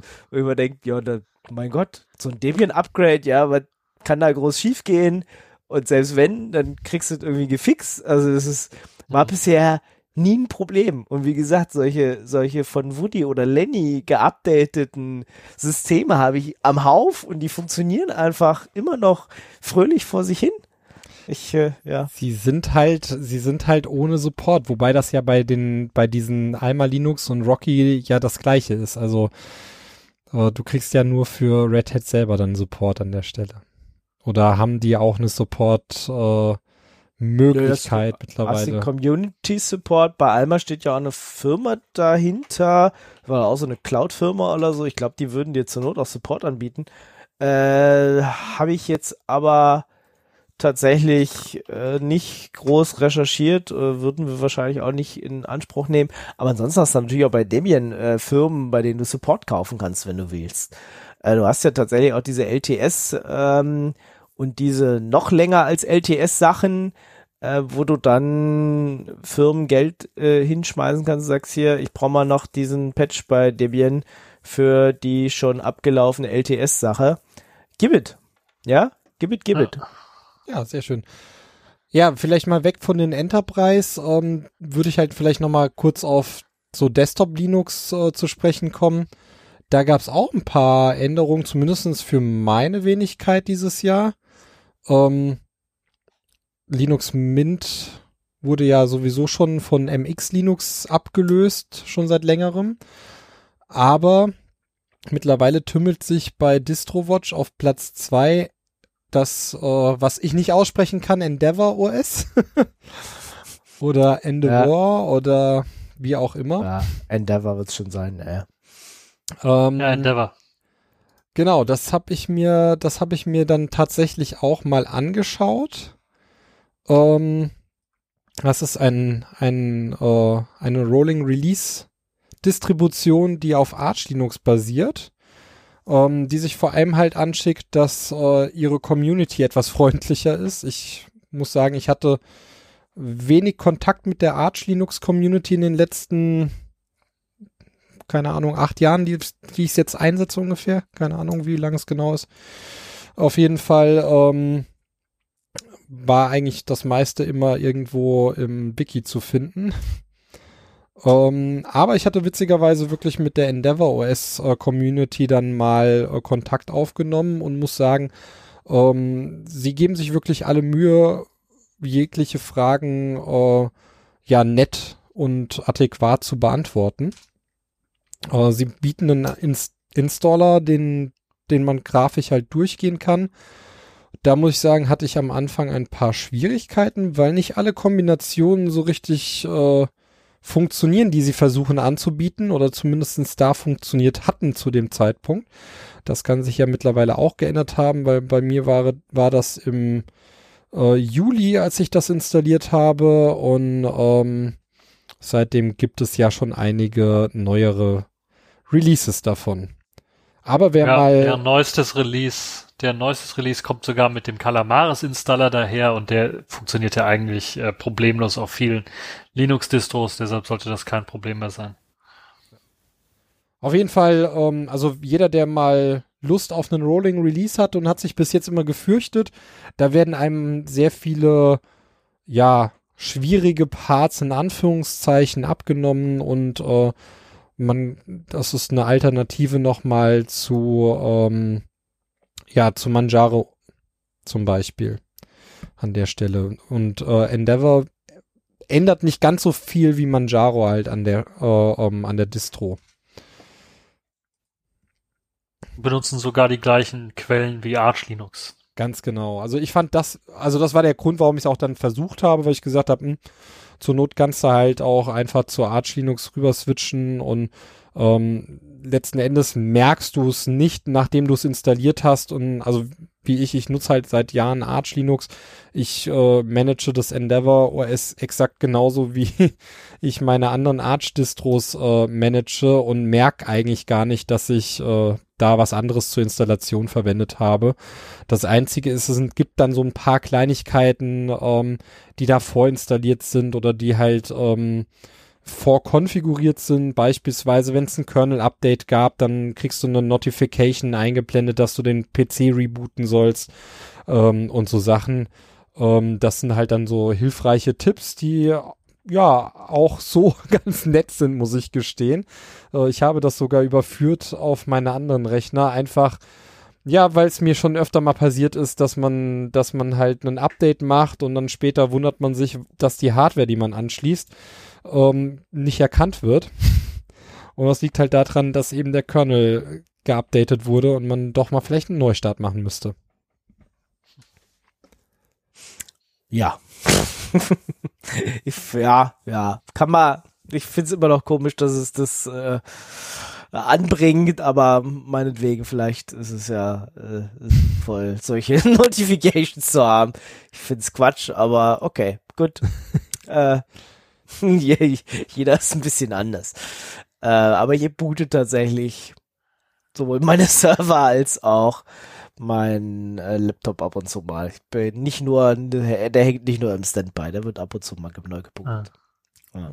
Nee, Server dauert, also da ist die Uptime jetzt so bei 200 noch was Tagen.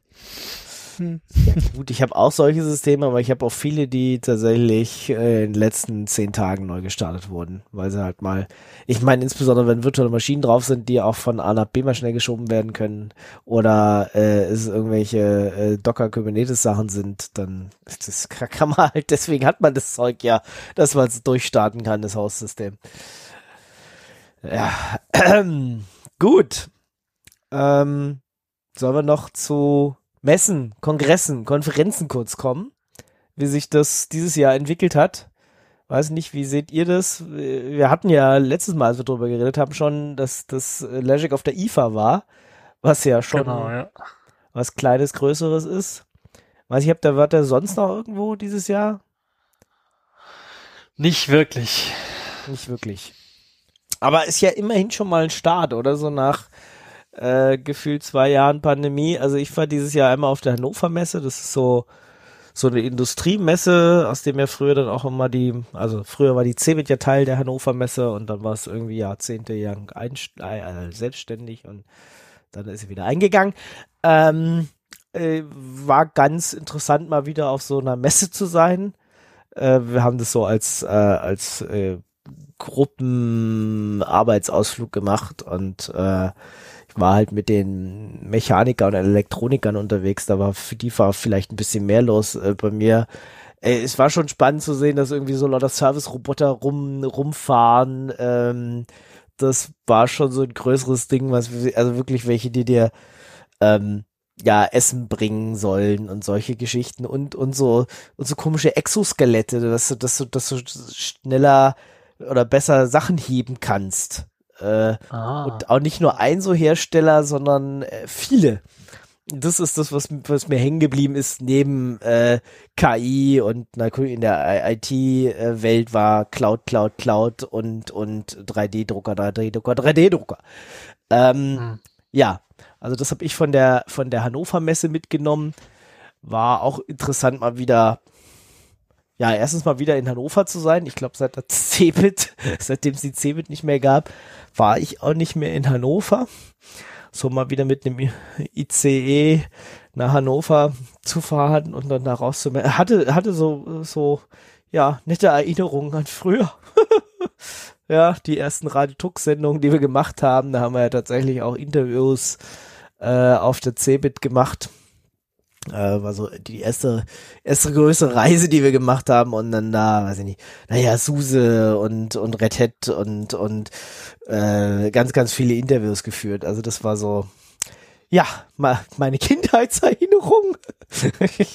Weil Radio Tux ist ja jetzt mittlerweile auch schon über, äh, über 20 Jahre alt. Also von dem her, ja.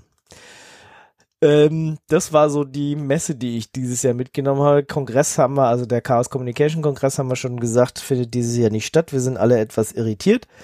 Ähm, aber nächstes Jahr könnte es das Camp wieder geben, wenn ich das richtig in Erinnerung habe, oder? Wie war ich das? hoffe es. Also es, Ja. bis jetzt ist es zumindest so geplant, ja.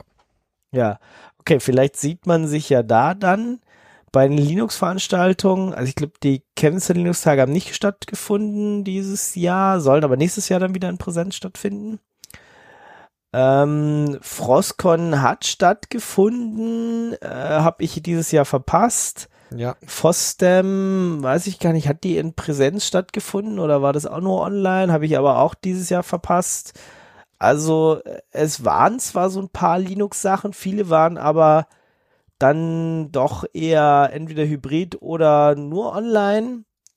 Ich gehe davon aus, dass die meisten größeren, die regelmäßig stattgefunden haben, tatsächlich nächstes Jahr dann wieder kommen. Also wie gesagt, Chemnitzer Linux-Tage, FOSDEM, Frostcon, äh, die wird's dann nächstes Jahr alle wieder geben und wir werden uns wahrscheinlich auf irgendeinen dieser Sachen dann auch mal sehen.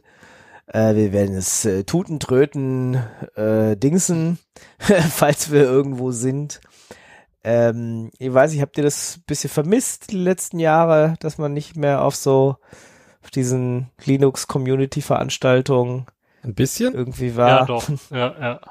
Hm. Ja, ne, war Vor allen schon. Dingen, weil gerade eben das eben das Kennenlernen, das das Sprechen, das manchmal Fragen stellen, wenn einer was Neues präsentiert. Und äh, ja, das ist halt was ganz anderes, als wenn du da in einem, im Stream sitzt und dann dir eine Frage ausdenken musst oder so. Ein ganz anderes Gefühl, klar. Ja, und man gerade das Socializen ist im Stream, auch wenn auch wenn es Ja, ja. gut gemacht wurde, auf gerade auf dem Chaos-Event, Chaos Communication Kongress, der RC, der ja stattgefunden hat, ähm, war es ja an für sich gut gedacht, aber ja, irgendwie war die Scheu trotzdem groß, einfach irgendwelche Leute anzuquatschen, dann teilweise. Da musste es dann doch schon etwas später am Abend sein. Ähm, und das ist halt Ja. sowas, was, äh, was einfach in Live viel, viel, viel besser geht. Ja, da kennt man dann halt einen und der nimmt halt einen da irgendwohin mit und dann ist man in einer großen Gruppe und dann lernt man halt irgendwie neue Leute kennen. Das geht schon irgendwie einfacher, als wenn man sich da irgendwie hinter seinem Online-Avatar versteckt und äh, bloß, bloß nicht äh, an, angesprochen werden, bitte. ich bin noch aus Versehen hier. Ähm, ja, das ist schon, Ja. Schon ein bisschen was anderes. Ja, ja also ich, äh, also mein Ziel wäre jetzt für nächstes Jahr mindestens eins von diesen Sachen mitzunehmen. Ich weiß nicht, ob ich viel mehr schaffe. Ich, äh, ja, hängt dann auch natürlich auch immer ein bisschen ab, wie das mit Arbeit und und allem äh, und äh, ja Family Haus und äh, ihr kennt die Probleme ja. wie das alles ist. Ähm, aber ich nehme es mir vor, mindestens auf einem äh, dieser, dieser Linux-Events dann äh, nächstes Jahr zu sein. Also Ja, das müssen wir uns wohl nochmal absprechen. Da sollten wir uns absprechen, dass wir uns vielleicht irgendwo genau äh, auch als Radio Tux irgendwo treffen.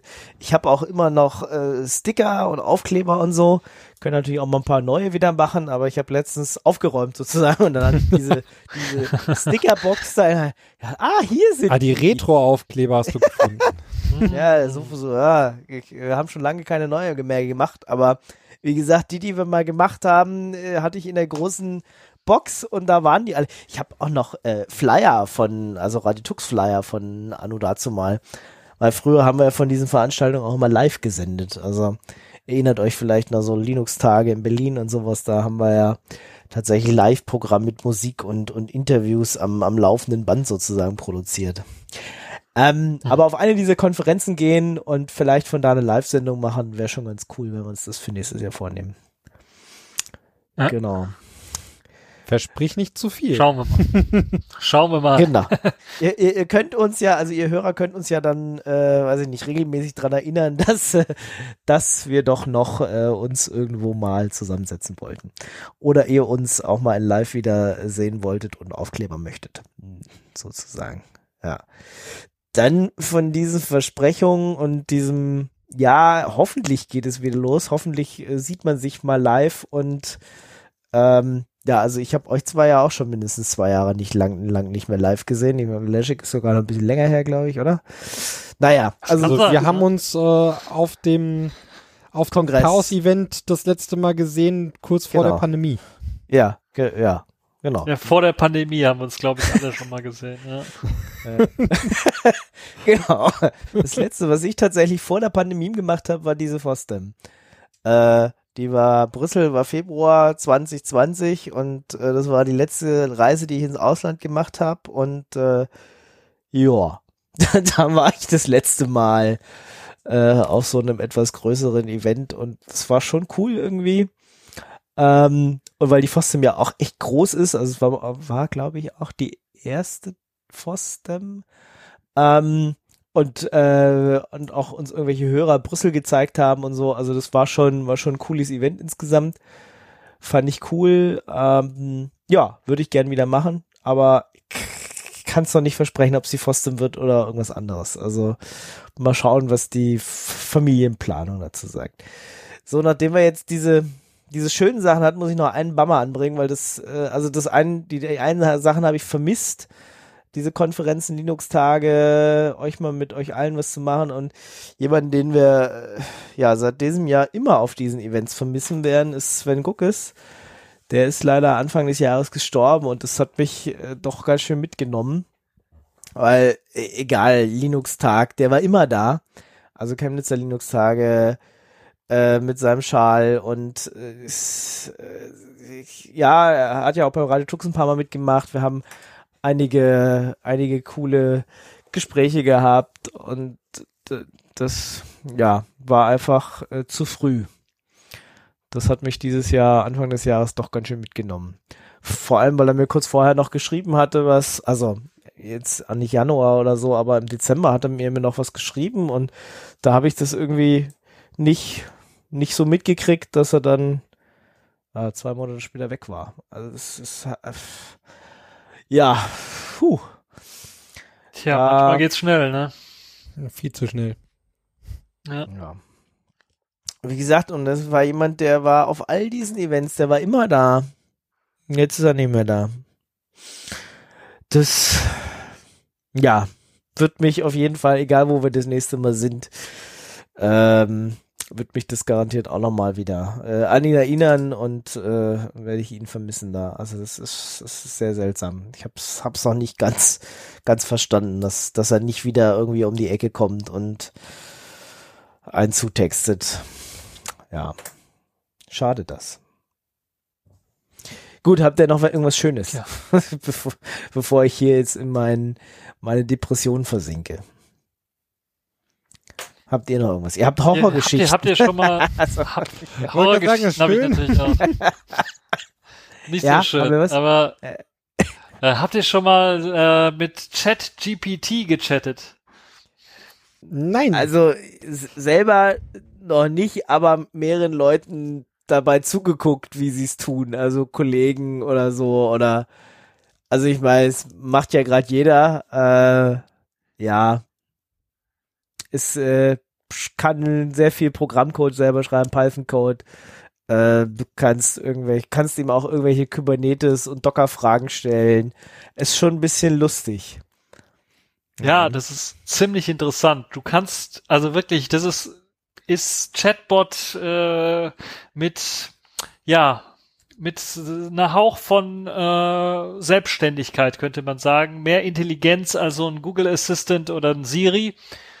Und der Möglichkeit, ja, die eigentlich äh, für Programmierer, glaube ich, äh, aber auch für Leute, die gerne Texte schreiben, komplett neue Möglichkeiten ermöglichen, da ähm, äh, Sachen zu kreieren.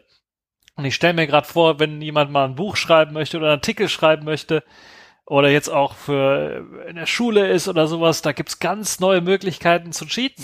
Ganz neue Ja. Möglichkeiten, da seine Hausaufgaben innerhalb von zwei, drei Minuten zu machen, weil einfach nur in diesen Chat-GPT eingeben, was man haben möchte und er gibt einem dann irgendeine Lösung. Und das ist Irgendeine, erstaunlich, was da, was da, was da Ja, rauskommt. aber Ja, es- die muss genau. nicht immer richtig sein, die Lösung, aber die hört sich zumindest richtig an.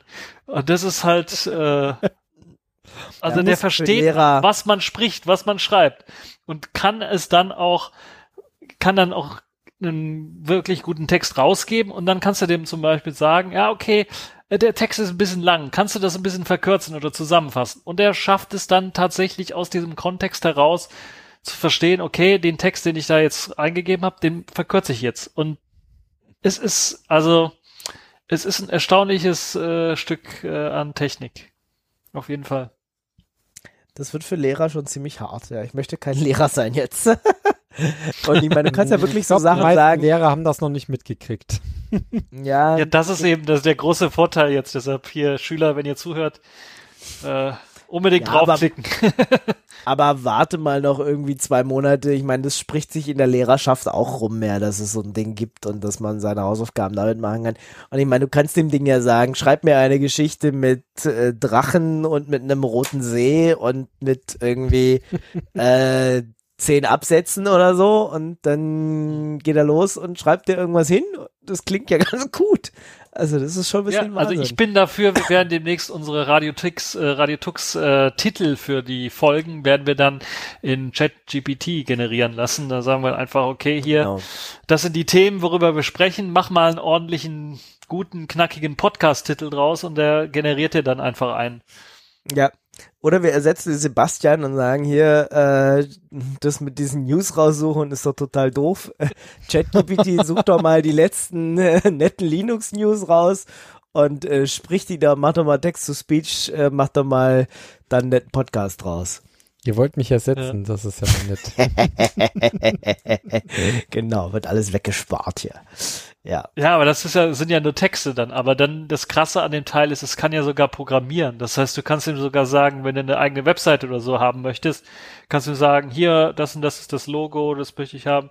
Oder ich möchte das und das auf meiner Webseite haben, dieses Eingabeformular oder erstell mir mal das und das in der Tabelle oder so weiter und so fort. Das kann er direkt machen in einer HTML-Webseite oder sowas, spuckt dir den Code raus. Oder du sagst dem, hier, ich brauche ein Programm in C, in C++, Java, JavaScript oder was auch immer und der gibt dir tatsächlich Programmcode raus. Das ist natürlich eine geile Art zu programmieren. Du sagst einfach nur, was du haben möchtest und der spuckt dir direkt den Programmcode raus, der funktioniert. Also einen großen Programmierer. Vorteil hat's, glaube ich, es geht nur auf Englisch, gell? Nee, Das heißt, nee. Nee, kannst Nein, du auf sind Deutsch auch- auch machen. Auch verdammt in noch eins. Ich dachte, die Schüler müssten wenigstens Kannst du- Englisch Nee, lernen. nee. Nee, du kannst sogar, wenn du möchtest, kannst du sogar, also alle möglichen, ich glaube, der kann 32 verschiedene Sprachen, kann ChatGPT. Das heißt, was, was ich richtig interessant finde, ist, ähm, es gab mal ein Firmenvideo, was ich gesehen habe. Äh, Da gibt es eine neue Technik, womit die quasi ein Avatar einmal eingescannt haben und der spricht dir dann in verschiedenen Sprachen zum Beispiel jetzt Neujahrsgrüße oder sowas vor. Und das kann ChatGPT auch. Du kannst ihm sagen, übersetz mir mal in alle Sprachen, die du kannst, äh, alles Gute zum neuen Jahr oder sowas. Und das können kann das Teil einfach. Das kann dir dann in Japanisch, Chinesisch oder äh, Arabisch äh, oder Französisch oder Spanisch alle Neujahrsgrüße da aufschreiben. Und das ist natürlich auch eine super interessante Geschichte, weil ich überlege gerade, es gibt tatsächlich einen Job, Übersetzer von, äh, von, von, von Büchern oder sowas zu sein. Das ist jetzt auch ein Job, der in Zukunft eventuell durch ChatGPT gelöst werden kann, wenn ihr, wenn er es wirklich so gut übersetzt, wie er das bisher gemacht hat, bei den paar äh, Testsachen, die ich da eben eingegeben habe. Also ich habe ihn gerade Äh, gefragt, weiß jetzt ob er nicht, wie das mit Deutsch kann. wissenschaftlichen Texten ist. Ja. Und dann kommt dann als Antwort, ja, ich kann auch Deutsch. Ich bin ein großes Sprachmodell, das mit OpenAI trainiert wurde und in der Lage ist, in vielen Sprachen zu kommunizieren. Wie kann ich dir heute auf Deutsch helfen? Ja, Ja. weißt du? Das ist schon äh, krass, ja. Also da kann man auf jeden Fall ein paar Stunden mal verbringen, jetzt gerade so zwischen den Jahren, wenn man da ein bisschen was Zeit hat. Das, Mal- das also, erinnert mich so ein Als ich bisschen damit an die, angefangen habe, ja. das erinnert mich so ein bisschen an den, den Chatbot von, ich glaube, doch Yellow, Yellowstrom war das. Schon sehr, Ah, sehr, ja. sehr, sehr lange her. Das locker mal, äh, ja, 16 Jahre dürfte es mindestens her sein. Äh, da gab es bei Yellowstrom dann so eine, so eine nette, netten Chatbots mit so einer Dame, die dir dann äh, versucht hat zu helfen und du konntest mit der dann aber auch ja, Flirts durchführen. und das hat natürlich dann in der. Jugend natürlich schön getriggert und dann hast du immer Mhm. äh, äh, versucht, sie dann so weit zu bringen, dass sie sich ihr T-Shirt auszieht. What? ja, das konnte.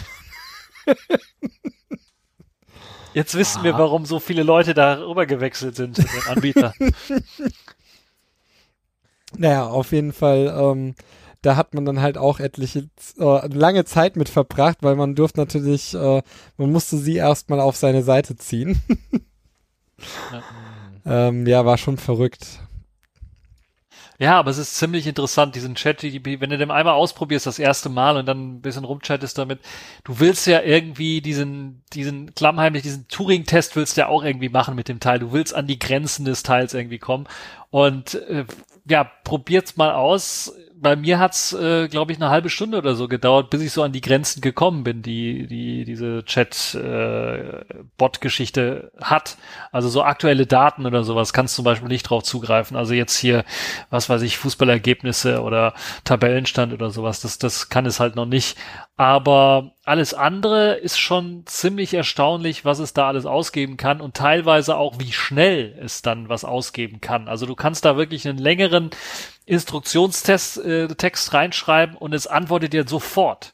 Also quasi direkt sofort, nachdem du Enter gedrückt hast, kommt da die Antwort. Zumindestens war das bei mir. Ja, vor allem sind das halt keine, das sind halt keine, äh, ja, so Stichworte oder sowas, die zurückkommen, sondern halt wirklich Ja, Sätze. ganze Sätze. Das ist also und, und auch nicht nur, nicht nur ja, kein einzelner Satz. Also ich habe jetzt hier auch wieder eine Frage gestellt und dann kommt halt hier auf, auf die Frage nicht nur die Antwort, sondern auch noch Zusatzinformationen außenrum und ähm, auch so vage Aussagen wie äh, beträgt etwa so und so viel Kilometer. Ähm, ich habe jetzt hier die, die Entfernung zwischen zwei, zwei Städten abgefragt. Dann beträgt etwa 20 Kilometer und ähm, ist über die Autobahn A643 oder über die Bundesstraße erreichbar.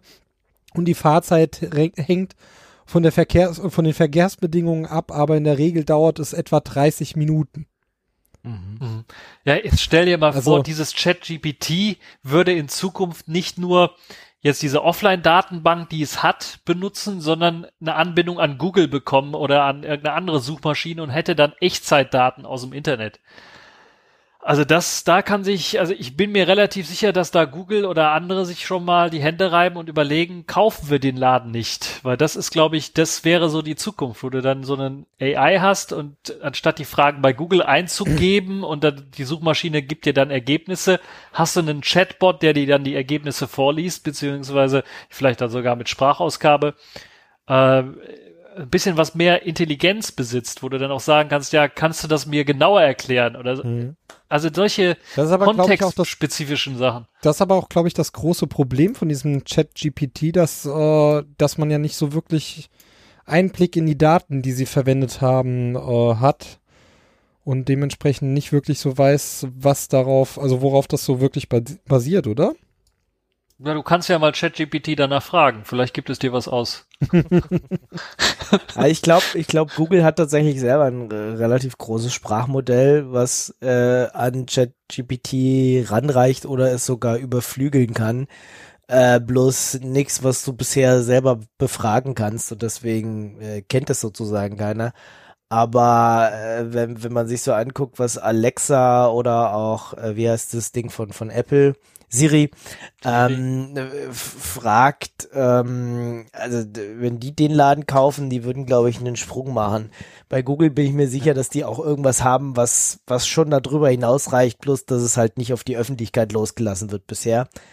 Aber bei Amazon sehe ich das gerade nicht und ich habe das, das Alexa-Ding mal ein paar Sachen gefragt, wo du echt denkst, also so schwer war die Frage jetzt nicht und äh, das könnte man könnte man irgendwie lösen, äh, wenn das Sprachmodell besser wäre. Ähm, ja. Also da, da fragst du was und dann gibt's dir irgendwie eine doofe Antwort oder sagt, das kann's gerade nicht. Wobei die Frage einfach nicht schwierig war. Bei, bei Siri ist es, glaube ich, ähnlich. Da habe auch schon mal ein paar Fragen dem Ding gestellt, wo du denkst, naja, das, also hätte man gedacht, dass das jetzt in den, in den, ich meine, Dinger sind ja auch schon ein paar Jahre alt, dass das mittlerweile diese Fragen beantworten kann. Da gegen Siri, Alexa ist ChatGPT schon ziemlich cool. Ja. Ähm, wie gesagt, muss man mal gucken, wenn man das jetzt noch irgendwo einbaut mit einer Spracherkennung und wieder einer Sprachausgabe, äh, dass das, ja, also zumindest Alexa Siri ablöst. Bei Google Gut, ich kenne jetzt dieses, dieses okay Google, weiß ich nicht, was da dahinter steht, aber die haben in ihren Abteilungen, Forschungsabteilungen auf irgendwas, ich habe schon wieder den Namen vergessen, ich habe es irgendwo flug's auch auf, ich glaube Mastodon an mir vorbei, ähm, dass die auch so ein Sprachmodell haben, was tatsächlich größer ist oder stärker ist schon als ChatGPT. Ähm, aber ob sie das wann und ob sie das irgendwann mal umsetzen ist halt immer noch eine andere Frage. Ne? Äh, die haben es jetzt gezeigt, dass sie das machen können und es benutzen alle und was da rauskommt, ist schon, ist schon genial. Und dann gucken wir mal, wie sich das nächstes Jahr alles entwickelt. Ja. ja. So, sollen wir Klappe zu Affe tot machen oder habt ihr noch ein Thema oder einen Punkt, den, den wir besprechen müssten oder was ihr jetzt zu ChatGPT noch loswerden wollt? Nö. Nee, ich glaube, das war's. Ich denke, es ist auf das jeden Fall ein gutes Ende, mit dem man dann äh, die Leute in eine, eine Beschäftigung schicken kann. genau. Wenn, wenn ihr nicht wisst, da wir keinen Kongress haben und na gut, ein paar Videos fallen ja irgendwie bei so, so dezentralen Events raus, aber ich habe mich jetzt gar nicht groß drum gekümmert. Aber vielleicht äh, ist ja irgendwo ein interessanter Vortrag, der noch an einem vorbeifliegt. Ansonsten genau, könnt ihr mal mit ChatGPT rumprogrammieren, äh, rum, rumprobieren oder äh, nehmt euch die Zeit, spielt ein nettes Spiel, kann auch ein Brettspiel sein mit der Family äh, oder geht auf euer Lieblings-Open-Source-Programm und fixt ein paar Bugs. Das kann man auch immer machen. So ja. zwischen den Jahren. Aufgabe zwischen den Jahren. Gut. Dann vielen Dank, Leszek, vielen Dank, Sebastian, dass wir nochmal hier so einen Jahresrundumblick äh, machen konnten. Ja, so ein bisschen mit Ausblick. Und äh, ja, wir gucken mal, dass wir nächstes Jahr vielleicht wieder ein bisschen regelmäßiger senden. Wir können uns das ja mal als guten Vorsatz fürs nächste nehmen. Oder sonst müssen wir einfach mehr über Bauprojekte und, und Autos und sowas reden. weil, weil, weil, weil, Hausautomatisierung. Ja, ja, ja. Ja, wow. ja, immer, immer auf die bösen Sachen. Ja, ich äh, habe heute tatsächlich auch schon wieder, ich habe äh, eine Fußbodenheizung in, ins äh, KNX mit aufgenommen heute. Äh, ja, genau. Es steht auch auf der To-Do-Liste. Ansonsten könnt ihr euch schon mal als Vorbereitung den Vortrag angucken, den ich vor drei Jahren auf der Frostcon gehalten habe. Da ging es auch schon um Smart Home. Da habe ich angefangen mit dem Kram und ja, es kamen immer ein paar neue Sachen hinzu. Ja, machen wir nächstes Jahr. Definitiv. Sebastian. Nicht, Sehr gut. vielleicht nicht, nicht gleich Anfang des Jahres, aber machen wir. Definitiv. Okay? Okay, super. Gut. Dann, ich wünsche euch, wie immer, eine frohe Zeit. Passt auf euch auf. Habt Spaß. Am Gerät. Am Gerät. Genau. Und bis zum nächsten Jahr. Ciao, ciao. Ciao. Ciao. Das war eine Sendung von Radio Tux, herausgegeben im Jahr 2022. Unter Creative Commons Lizenz, Namensnennung und Weitergabe unter gleichen Bedingungen. Lieder sind eventuell anders lizenziert. Mehr Infos auf radiotux.de. Unterstützt durch Manitou.